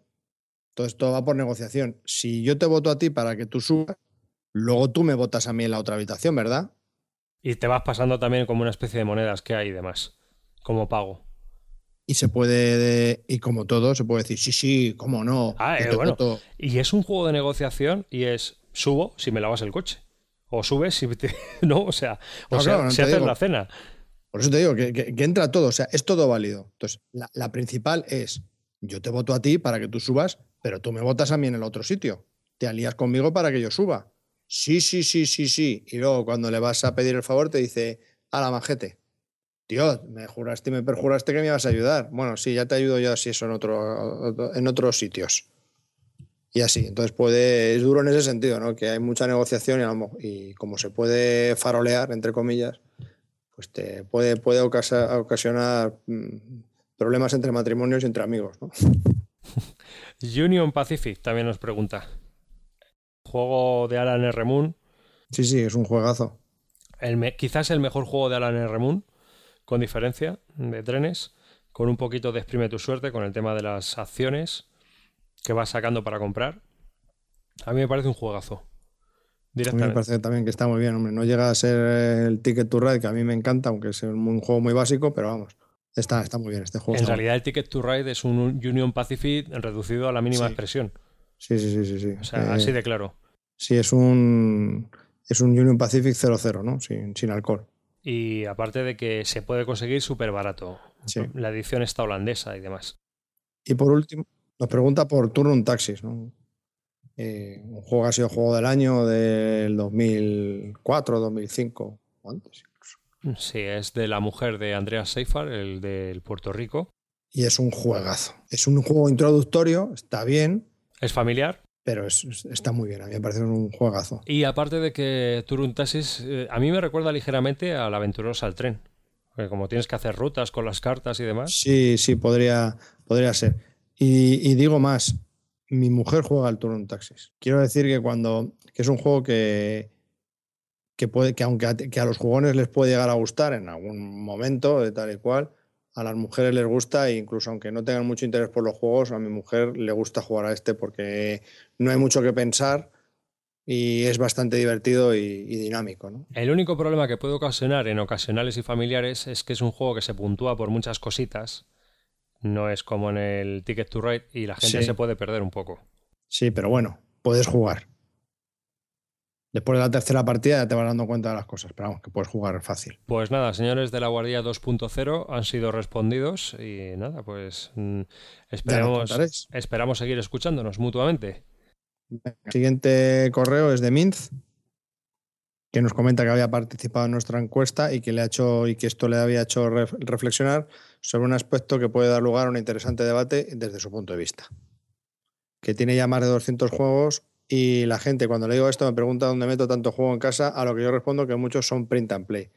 Y esto me lleva a otro punto de reflexión, el aire en la caja, es lo que tú comentabas al principio, ¿no? Sí, del Seven Wonders. Sí, todos conocemos la expresión vender humo. Pues bien, muchas editoriales han pasado del dicho al hecho y lo llevan a la práctica con un pequeño matiz, vender aire. La verdad es que sorprende en muchas ocasiones el poco contenido en proporción al tamaño de la caja, y es cierto. en más de una ocasión, y con esto ya me acerco a la cuestión, me lo he pensado mucho a la hora de comprar un juego, o bien porque la caja es de gran tamaño, o bien porque ya sabía de primera mano que me iba a llevar un trasto de caja que viene medio vacía, lo cual, dado el limitado espacio del que cada dispone, del que cada uno dispone, es bastante incordio. Pues sí es cierto, pero claro, también tendrás que pensar si es fácil hacer en print and play o si el juego, aunque tenga, a ti te compensa. Principalmente porque los juegos print and play los puedes meter en esa caja. Y por fin llegamos a la gran pregunta que es ¿en cuánto perjudica o beneficia las cajas con mucho aire a la venta de juegos? Y de esta pregunta se pueden sacar más cuestiones. ¿Es a la larga contraproducente? ¿Limita la compra de juegos a los jugones? Él piensa que es perjudicial, que a la larga la gente tiene que pensarse comprar juegos porque no tiene dónde meterlos y sí limita la compra en consecuencia haciendo, como es su caso, que muchos juegos los hago en print and play, no por el coste, que sinceramente en algunas veces es muy parecido al juego original, sino porque sabes que el juego ocupará mucho menos espacio. Y te pone algunos ejemplos de, juegos. El San Juan, que aunque es de caja pequeña, pues en el fondo solo es una baraja, ¿no? Y entonces, pues tampoco compensa la caja que es grande. El Alhambra, otro montón de aire, si le quitas el plastiquito. Pero sí es cierto que, hombre, lo bueno que tiene Alhambra es que ahí te caben casi todas las expansiones. Las expansiones si tira las cajas de las expansiones. El Age of Mythology, pedazo de cajón del que más de una vez he pensado en vender porque no me gusta el juego, sino porque necesito el inmenso espacio que ocupa. Y bueno, y así para. Sí, también la expansión del San Petersburgo, como dice, para una barajita, pues vaya tela. Pues podemos aprovechar si quieres y lo que hacemos es que lo dejamos también para la tertulia del 38. Si te parece. ¿Mm? Sí. Y lo contestamos ahí, nos enrollamos un poco con el rollo del marketing. Vale. ¿Eh? ¿Te parece? Sí, y como, como él dice, finalizar su, su mail es que espero que os parezca bien buena idea y pueda llevarse a cabo el, el que comentemos esto. Pues sí, desde luego que sí. Y nada, y lo, lo comentamos. En nuestra tertulia del próximo episodio 38. ¿eh? ¿Vale? Mm. Y pasamos al siguiente mail, que es de John Arzuaga. Gracias a vuestro podcast he vuelto a fijarme en los Wargames, aunque me tira para atrás. El tema de que sean tan caros. En realidad, yo, que tiro mucho de print and play, me parece exagerado pagar 50 euros por un, par de folios grandes hexagonados y unos cuantos contadores cuadrados, que en una tarde me los hago yo. Luego veis un juego como el Talismán, por poner uno, que tiene minis y todo, y sale por el mismo precio. ¿Cómo es esto posible? ¿Por qué el Wargame es tan caro? Ah, pues eh, el Wargame es caro por varias razones. La primera, por el tiempo de desarrollo. Mm, un Wargame, hay Wargames que tardan 14 años en desarrollarse. Eso hay que pagarlo. efectivamente, efectivamente. Entonces, eh, tienen un coste de, pues, de, investigación, de creación y de un montón de cosas que están detrás, ¿no? sí, efectivamente, no ya solo por los componentes en sí, que a lo mejor por decir, joder, pues efectivamente son un par de folios grandes hexagonados y unos cuantos contadores mal hechos ya, pero eso es el final, eso es lo que tú ves. Que, y si solo te, limitas a ver el coste de lo que es el juego en materiales, pues sí, evidentemente es caro, pero lleva por detrás una producción y un tiempo de desarrollo que hace que lo que, encarezca el precio. Y en el caso del talismán... Está impreso pues en China. Está impreso en China. Hacen 100.000. Hacen 100.000, efectivamente, hacen 100.000, lo que hace que el precio eh, unitario pues se disminuya considerablemente. Y de los Wargames, pues hay Wargames que a lo mejor no llegan ni a los 1500 ejemplares la tirada. Ese es el problema. No tiene más. O sea, es así. Es muy, Son dos mercados totalmente distintos. Ajá. En otro orden de cosas, en algún podcast se ha mencionado a los Wargamers y que íbamos a hacer algún monográfico o alguna cosa así o alguna tertulia sobre ella. Eh, ¿Habéis visto el blog de Tagrondo? Este pavo lleva casi un año en lo que él llama el experimento Wogamer y te va contando cómo va metiendo a su novia en el ajo y cómo hace para que tu, mujer juegue contigo. Al igual os interesa, eso sí, es un blog un poco peculiar. Bueno, yo estuve siguiendo este blog un tiempo, pero lo dejé de seguir. Lo dejé de seguir porque eh, a veces cuenta cosas interesantes, pero luego tiende un poco a, no sé, a justificar sus historias metiéndose con el resto de los blogueros que hablamos de juegos de mesa. Y cuando se descalifica sin una crítica constructiva, pues no me gusta y yo dejé de seguirle. Vaya. Pero bueno, yo pongo el, el link y el que quiera. Sí, sí, efectivamente, al que le venga bien, pues fenomenal. Que lo vea, pero vamos, a mí eh, la actitud que toma con, con, el resto de los compañeros de oficio, por decirlo de alguna manera, o de amateur o de afición, no me gusta ni un pelo, ¿no? O sea, te puede gustar o no gustar lo que hacen, puedes criticar lo que hacemos o lo que no hacemos, pero de ahí a la descalificación, a mí me parece que hay un paso y por ahí no paso, ¿eh? O sea, yo no. Ya sabes tú, Javi, que yo en esto soy serio. Sí, estas cosas, sí, por eso no me, no me estoy metiendo, porque aquí tenemos otro correo de, de Fran, que ha- también conocido como Bosman en la BSK, y- en la BSK y en la BGG, que aunque nos dice que aunque es de Granada, ahora está, anda trabajando en Phoenix. Y es una maravilla poder escucharos. Debe de ser el cabezón que está en Phoenix, ¿no? Sí, sí, es él. Cabezón en el sentido del muñequito, ¿eh? Eh, que nos descubrió hace cuatro meses y ya se ha puesto al día. Vaya tela, vaya jartaura que te has dado a, a escucharnos, pero bueno. Nos felicita por el podcast y nos da las gracias por seguir grabando programas. Eh, parece que le encanta el formato que estamos manteniendo hasta el momento, que es mucho más ameno y fácil de seguir que el de Tom Basel y otros podcasters americanos, que además no tienen la mitad de arte comentando juegos. Bueno, Hombre. lo de arte No son de aquí. ya, de todas maneras que el Tom Basel está en solateras ahí hablando de sus movidas y bueno. Pero vamos, seguida así. Que por aquí los juegos de mesa tienen un precio bastante elevado en las tiendas, aunque se encuentran tiendas online con buenos descuentos. Y siempre está Amazon, por supuesto. Ah, pues me choca eso. Yo pensé que allí, como había más, más tiendas, era más asequible. Sí, pero juegos. con la diferencia con el euro y el dólar, allí los... Ah, pero él está allí, él está allí, los compra a precio dólar. Pues eso, pero que con la diferencia euro-dólar, los juegos americanos de Rio Grande Games y todo eso se hacen en Alemania, los costes han subido. Ah, bueno, eso sí, eso sí, sí. Los que se producen allí bien, pero los que no, los que tienen que importar, pues les darán un palo de flipar. Entonces, del- de- nos comenta que desde hablábamos maravillas desde el primer capítulo del San Petersburgo, uno de sus juegos favoritos sin duda, y supe que coincidiría bastante con vuestras reseñas y así ha sido, mira qué bien. He disfrutado como un niño chico con ellas y también me encanta la sección de los premios Calvo. Por cierto, siempre tuve el príncipe de Florencia y pendiente, pero después de vuestros comentarios los descartaré finalmente. Hombre, yo te recomiendo que le des un viaje, a lo mejor a ti te gusta. Yo, chico, a mí no me ha entusiasmado, pero a lo mejor a ti te, te gusta, ¿no? Eh, también le gustó mucho cuando destripamos al Tobago porque fue- ha sido uno de los grandes fiascos de su, de su ludoteca junto con el Furia de Drácula, que también le ponemos a parir, y el patente de Corso, que yo no he probado. Ese es de Fire Duty, ¿no? Sí, dice, y dice que es un timo y de los gordos. Lo cual le recuerda a vuestros, nuestros comentarios sobre su ludoteca. Si tuviéramos que fiarnos de ella, estaríamos jugando truñacos a todas horas. Hombre, hay de todo. Sí, bueno, desde luego. Desde luego intentamos minimizarlo, pero como su colección de juegos se continúa hablando eh, nuestro amigo eh, Fran, nuestra, su colección de juegos y amigos se quedaron en España, así que está intentando volver a comprar juegos de iniciación e intentando enganchar poco a poco a la gente. Y nos recuerda que le cuesta introducir a, a los no a estos juegos, por supuesto, como a todos. O los conquistas, sí, o los pierdes para siempre. Me parece todo un arte. De momento, el Aventuroso, el Tren, el Saboteur y el No Gracias, el Incan Gold han gustado bastante. El Incan Gold es la versión americana del, del Diamantes. Y es de Fire Duty.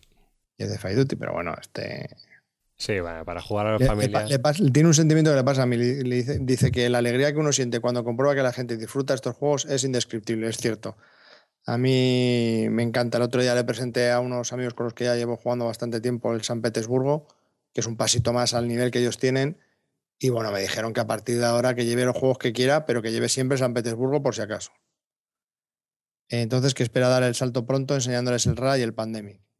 Y si, y si funciona, pues se sentirá el más feliz del mundo. Así es.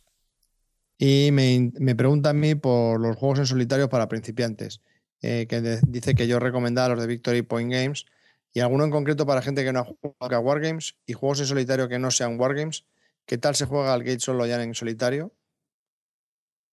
Pues no lo hemos probado en solitario, pero debe de ser del estilo el Gate Solo Yang. El Vengador, el Vengador Tóxico lo ha, co- lo ha probado en solitario recientemente, lo puso en Twitter y dice que a él le gustó bastante en solitario. Sí, yo he probado el Agrícola y el Lejabre y bueno, bien, muy bien. Es una aventura en solitario bastante aceptable. Sudokus, puzzles. Sí, Es un puzzle, ¿no? Sí, sí, sí, sí, sí, por supuesto, por supuesto. Hmm. Eh, Wargames en solitarios, pues de Victory Point Games, os lo comentaba esta mañana en el foro. El No Retreat se puede jugar en solitario. Hay muy poca density, casi todos los Wargames que tienen, que son de dos muy sencillitos, se pueden jugar en solitario. ¿Vale? Pero no tienen un. Ah, sí, sí, sí, el. Perdón, perdón, perdón, el, el Barbarossa, el Operation Barbarossa, me parece que es el único Wargame que tienen que es en solitario. Es largo, son entre 70 y 90 minutos, tiene muy pocos counters y es única y exclusivamente para jugarlo en solitario. Sí, sí, es cierto, sí tienen un wargame para jugarlo en solitario y luego tienen otros wargames que no son solitarios, perdón, tienen otros juegos que no son, que no son wargames y que se pueden jugar en solitario, como el Circus Train, el Nemo, el Zulus on the Ramparts, y bueno, tiene, tiene un catálogo bastante amplio sobre este tema. We Master the Emperor también. Y encima son baratitos. Y son muy baratitos. Y aparte tú que estás allí, vamos, tienen que salir ya. Tiraos. No sé si salen a 16, 18 dólares. El más caro no sé si son 30 dólares, que a ti te tiene que salir, vamos, con gasto de envío, pues nada. Y creo que estás contestado a esto y que le tiene echado el ojo al dominante especie desde hace tiempo. Bueno, pues como ya, ya habrá escuchado la reseña, pues nada, pasamos al siguiente párrafo, que es que eh, nos recomienda un juego, el Innovation, que lo vio en el blog de la... O sea, que lo recomienda también Álvaro de la última rápida. Bueno, pues como estamos ahora muy en contacto con Álvaro, mm, a ver si un día lo probamos y ya está. ¿No? Efectivamente, sí, sí, sí, a ver si lo... Porque como tenemos opiniones encontradas por muchos sitios, eh, de gente que lo pone como la gloria y gente que dice no quiero volver ni a verlo, pues... Sí, sí, sí corta, tú no lo recomienda, ¿eh? Sí, sí. Sí, pero en cambio yo dice, otra gente me dice que es que tiene un caos el juego que es imposible de controlar. Eso es lo que creo yo. Tendría eh, que probarlo, ¿eh? Entonces, que tiene un Y no una partida, sino dos o tres para ver si efectivamente el caos se genera en todas las partidas es aleatorio, o sea, si es una mezcla entre varios, no sé. Y por último nos pone una foto de un presentador que dice que se parece a ti. Ali CNN. Voy a poner una foto en el blog. Coño. Soy yo, pero, pero este es en elegante. Nos ha mandado una foto de un presentador de la CNN que se parece al calvo. Abuela puta, ¿sabes a quién se parece este? Al Carlos Montes, coño. Sí, también. Joder. Un recuerdo de aquí a Carlos Montes. Que vaya tela. Sí. A ver, este tiene el cráneo más abombado. Este... y ha hecho un libro que se llama Give, Give Me My Money Back. Sí. Se traducen Dame la pasta, honey escrito un libro. Sí, de la crisis económica. Bueno, pondremos una foto de tu doble de presentador y nada. que la carátula del podcast, si quieres. Se disculpa por la longitud y dice que nos debía un mail largo. Y ya el último correo es de Jesús, que nos escribe desde Madrid, más concretamente desde Alcorcón. Os oigo desde hace relativamente poco, unos seis meses, pero aunque provoque la incredulidad en el calvo, debo deciros que me he escuchado todos vuestros episodios de un tirón. Porque sepas que el anterior, que se llamaba Fran, se los ha, leído, se los ha oído en cuatro meses, chato. O sea que ya no me sorprende. y sois una droga muy dura. Aunque me he puesto al día, se me hace muy larga la espera entre el podcast, entre podcast y podcast. Os dejo algunas impresiones, sugerencias, etcétera, en forma de píldoras. Lo primero es que cuando uno tiene una afición como esta minoritaria y no está rodeado de otros aficionados, el tener a alguien a quien escuchar sobre estos temas es súper importante. Está claro que cuando llego a las oficinas el lunes por la mañana se puede comentar el partido del Madrid o la peli, que fuiste a ver el, el fin de, pero el último preorden de GMT no se encuentra entre los temas a debatir. Sí, Internet ayuda, pero que sepáis que vuestro trabajo, aunque no remunerado, es apreciado y disfrutado. Pues nada, estoy, muchas gracias. estoy totalmente de acuerdo con él, yo, pero le entiendo perfectamente que, tú oyes el podcast y te apetece comentar eso que han dicho con alguien.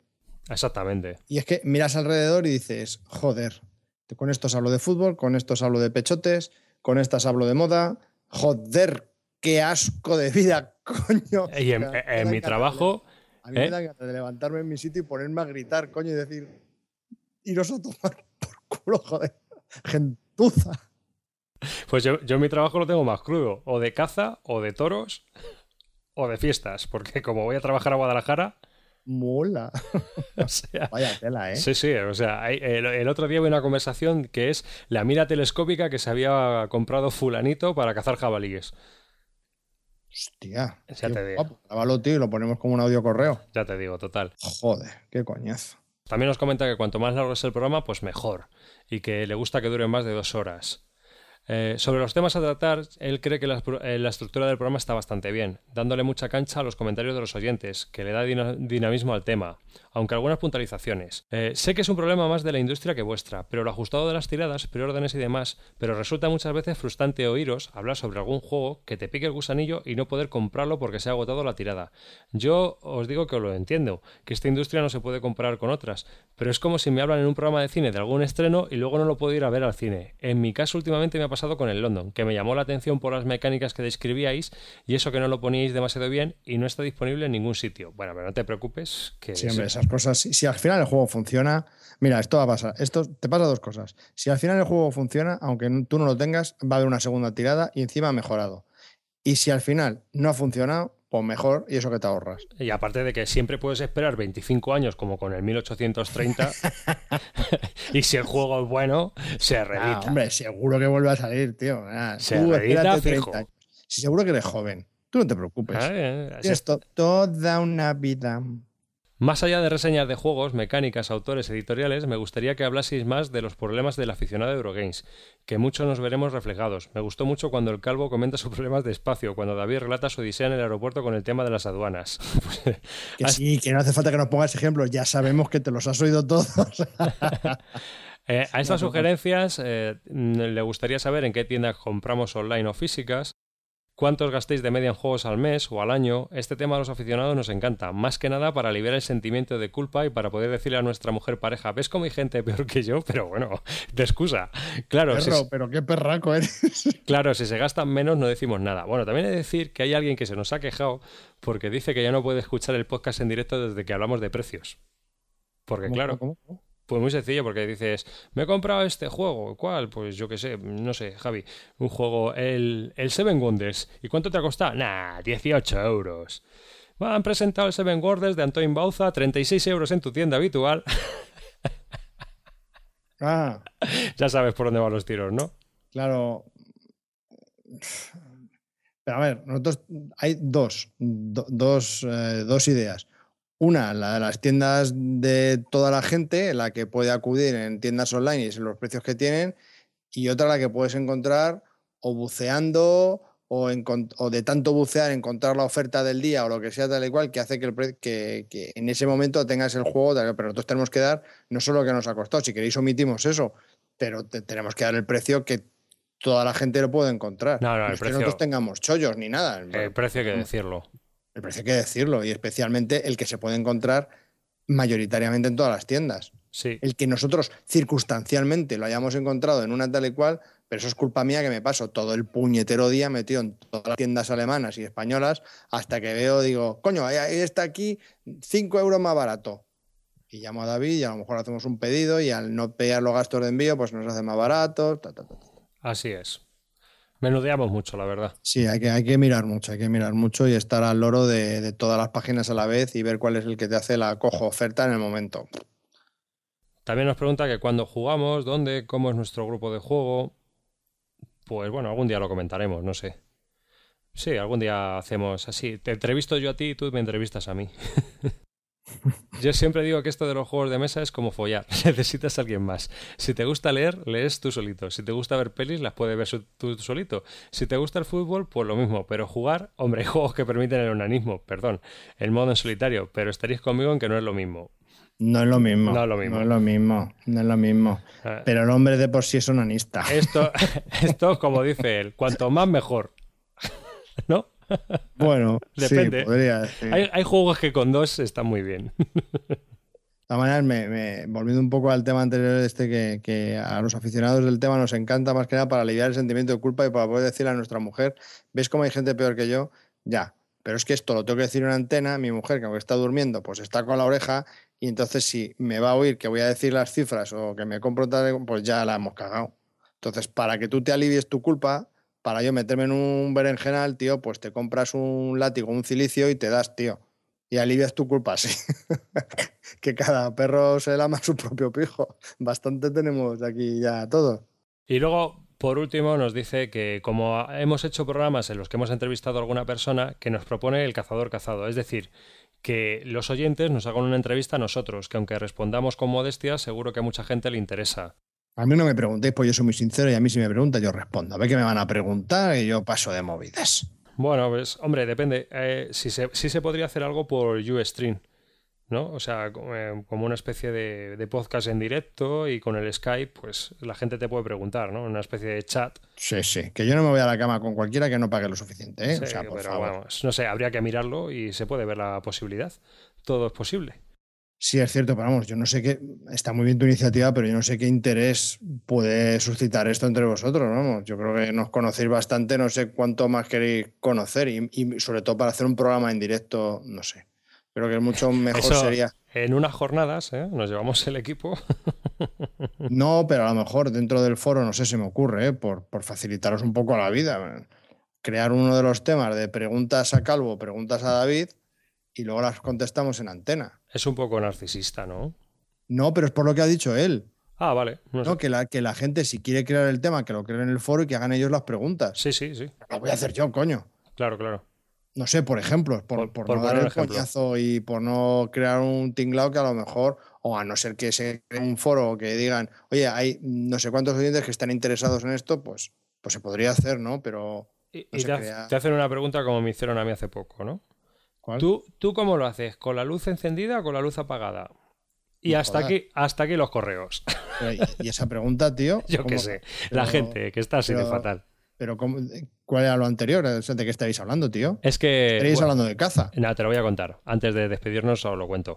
Eh, Kabutor, el eh, que hace el tablero, el podcast El Tablero, pues me invitó, digamos, a ser baronet de la BSK. En la BSK, en el foro de la BSK, hay una persona que durante una semana la gente le hace preguntas. Y a mí me invitó a ser esta semana pasada, eh, anterior a esta grabación, a ser el baronet. Y bueno, pues me preguntaron de todo, ¿no? Y una pregunta era esa. Yo, ¿Tú con tu pareja habitual lo haces con la luz encendida o apagada? ¿Y contestaste? Esa pregunta queda entre mi pareja y yo. ¿Pero, pero contestaste eso o contestaste la verdad? No, contesté eso. Ah. ¿No? tela, ¿eh? Hombre, no sé, macho. que yo, tú ya sabes que yo soy muy. Eh, ¿Cómo se dice? Mm. Reservado. No, no, reservado es con la gente que no tengo confianza, pero con la gente con la que tengo confianza, pues soy de todo. O sea, ya sabes tú que yo no me corto un cacho.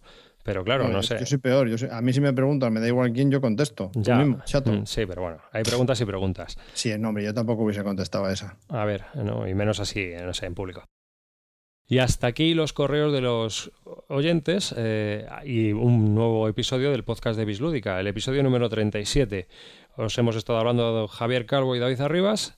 Esperamos que os haya gustado este nuevo episodio y os damos las gracias por habernos escuchado y os invitamos a que sigáis escuchándonos pues aproximadamente dentro de unas dos semanas y que nos enviéis un correo con vuestros comentarios a bisludica.gmail.com o que paséis por nuestra página web de lo que estaríamos encantados y dejaréis un comentario en ella en bisludica.com Os recordamos que el foro está abierto a todos vosotros y que es un, es una iniciativa hecha y creada por nosotros para vosotros, o sea que si queréis eh, colaborar, pues ahí está para todos y nada. Y antes de iros, también eh, anuncia nuestro tráiler.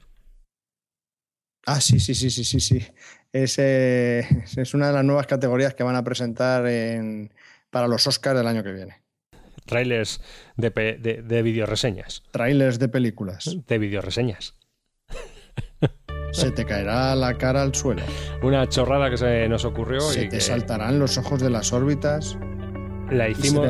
Y se, te, empañarán las gafas. Una chorrada que hicimos en cinco minutos y que, bueno, pues para que la gente se ríe un poco. Y sin más, pues hasta aquí. Un saludo a todo el mundo y chao. Nos vemos en muy poquito. No cambiéis de canal. Chao.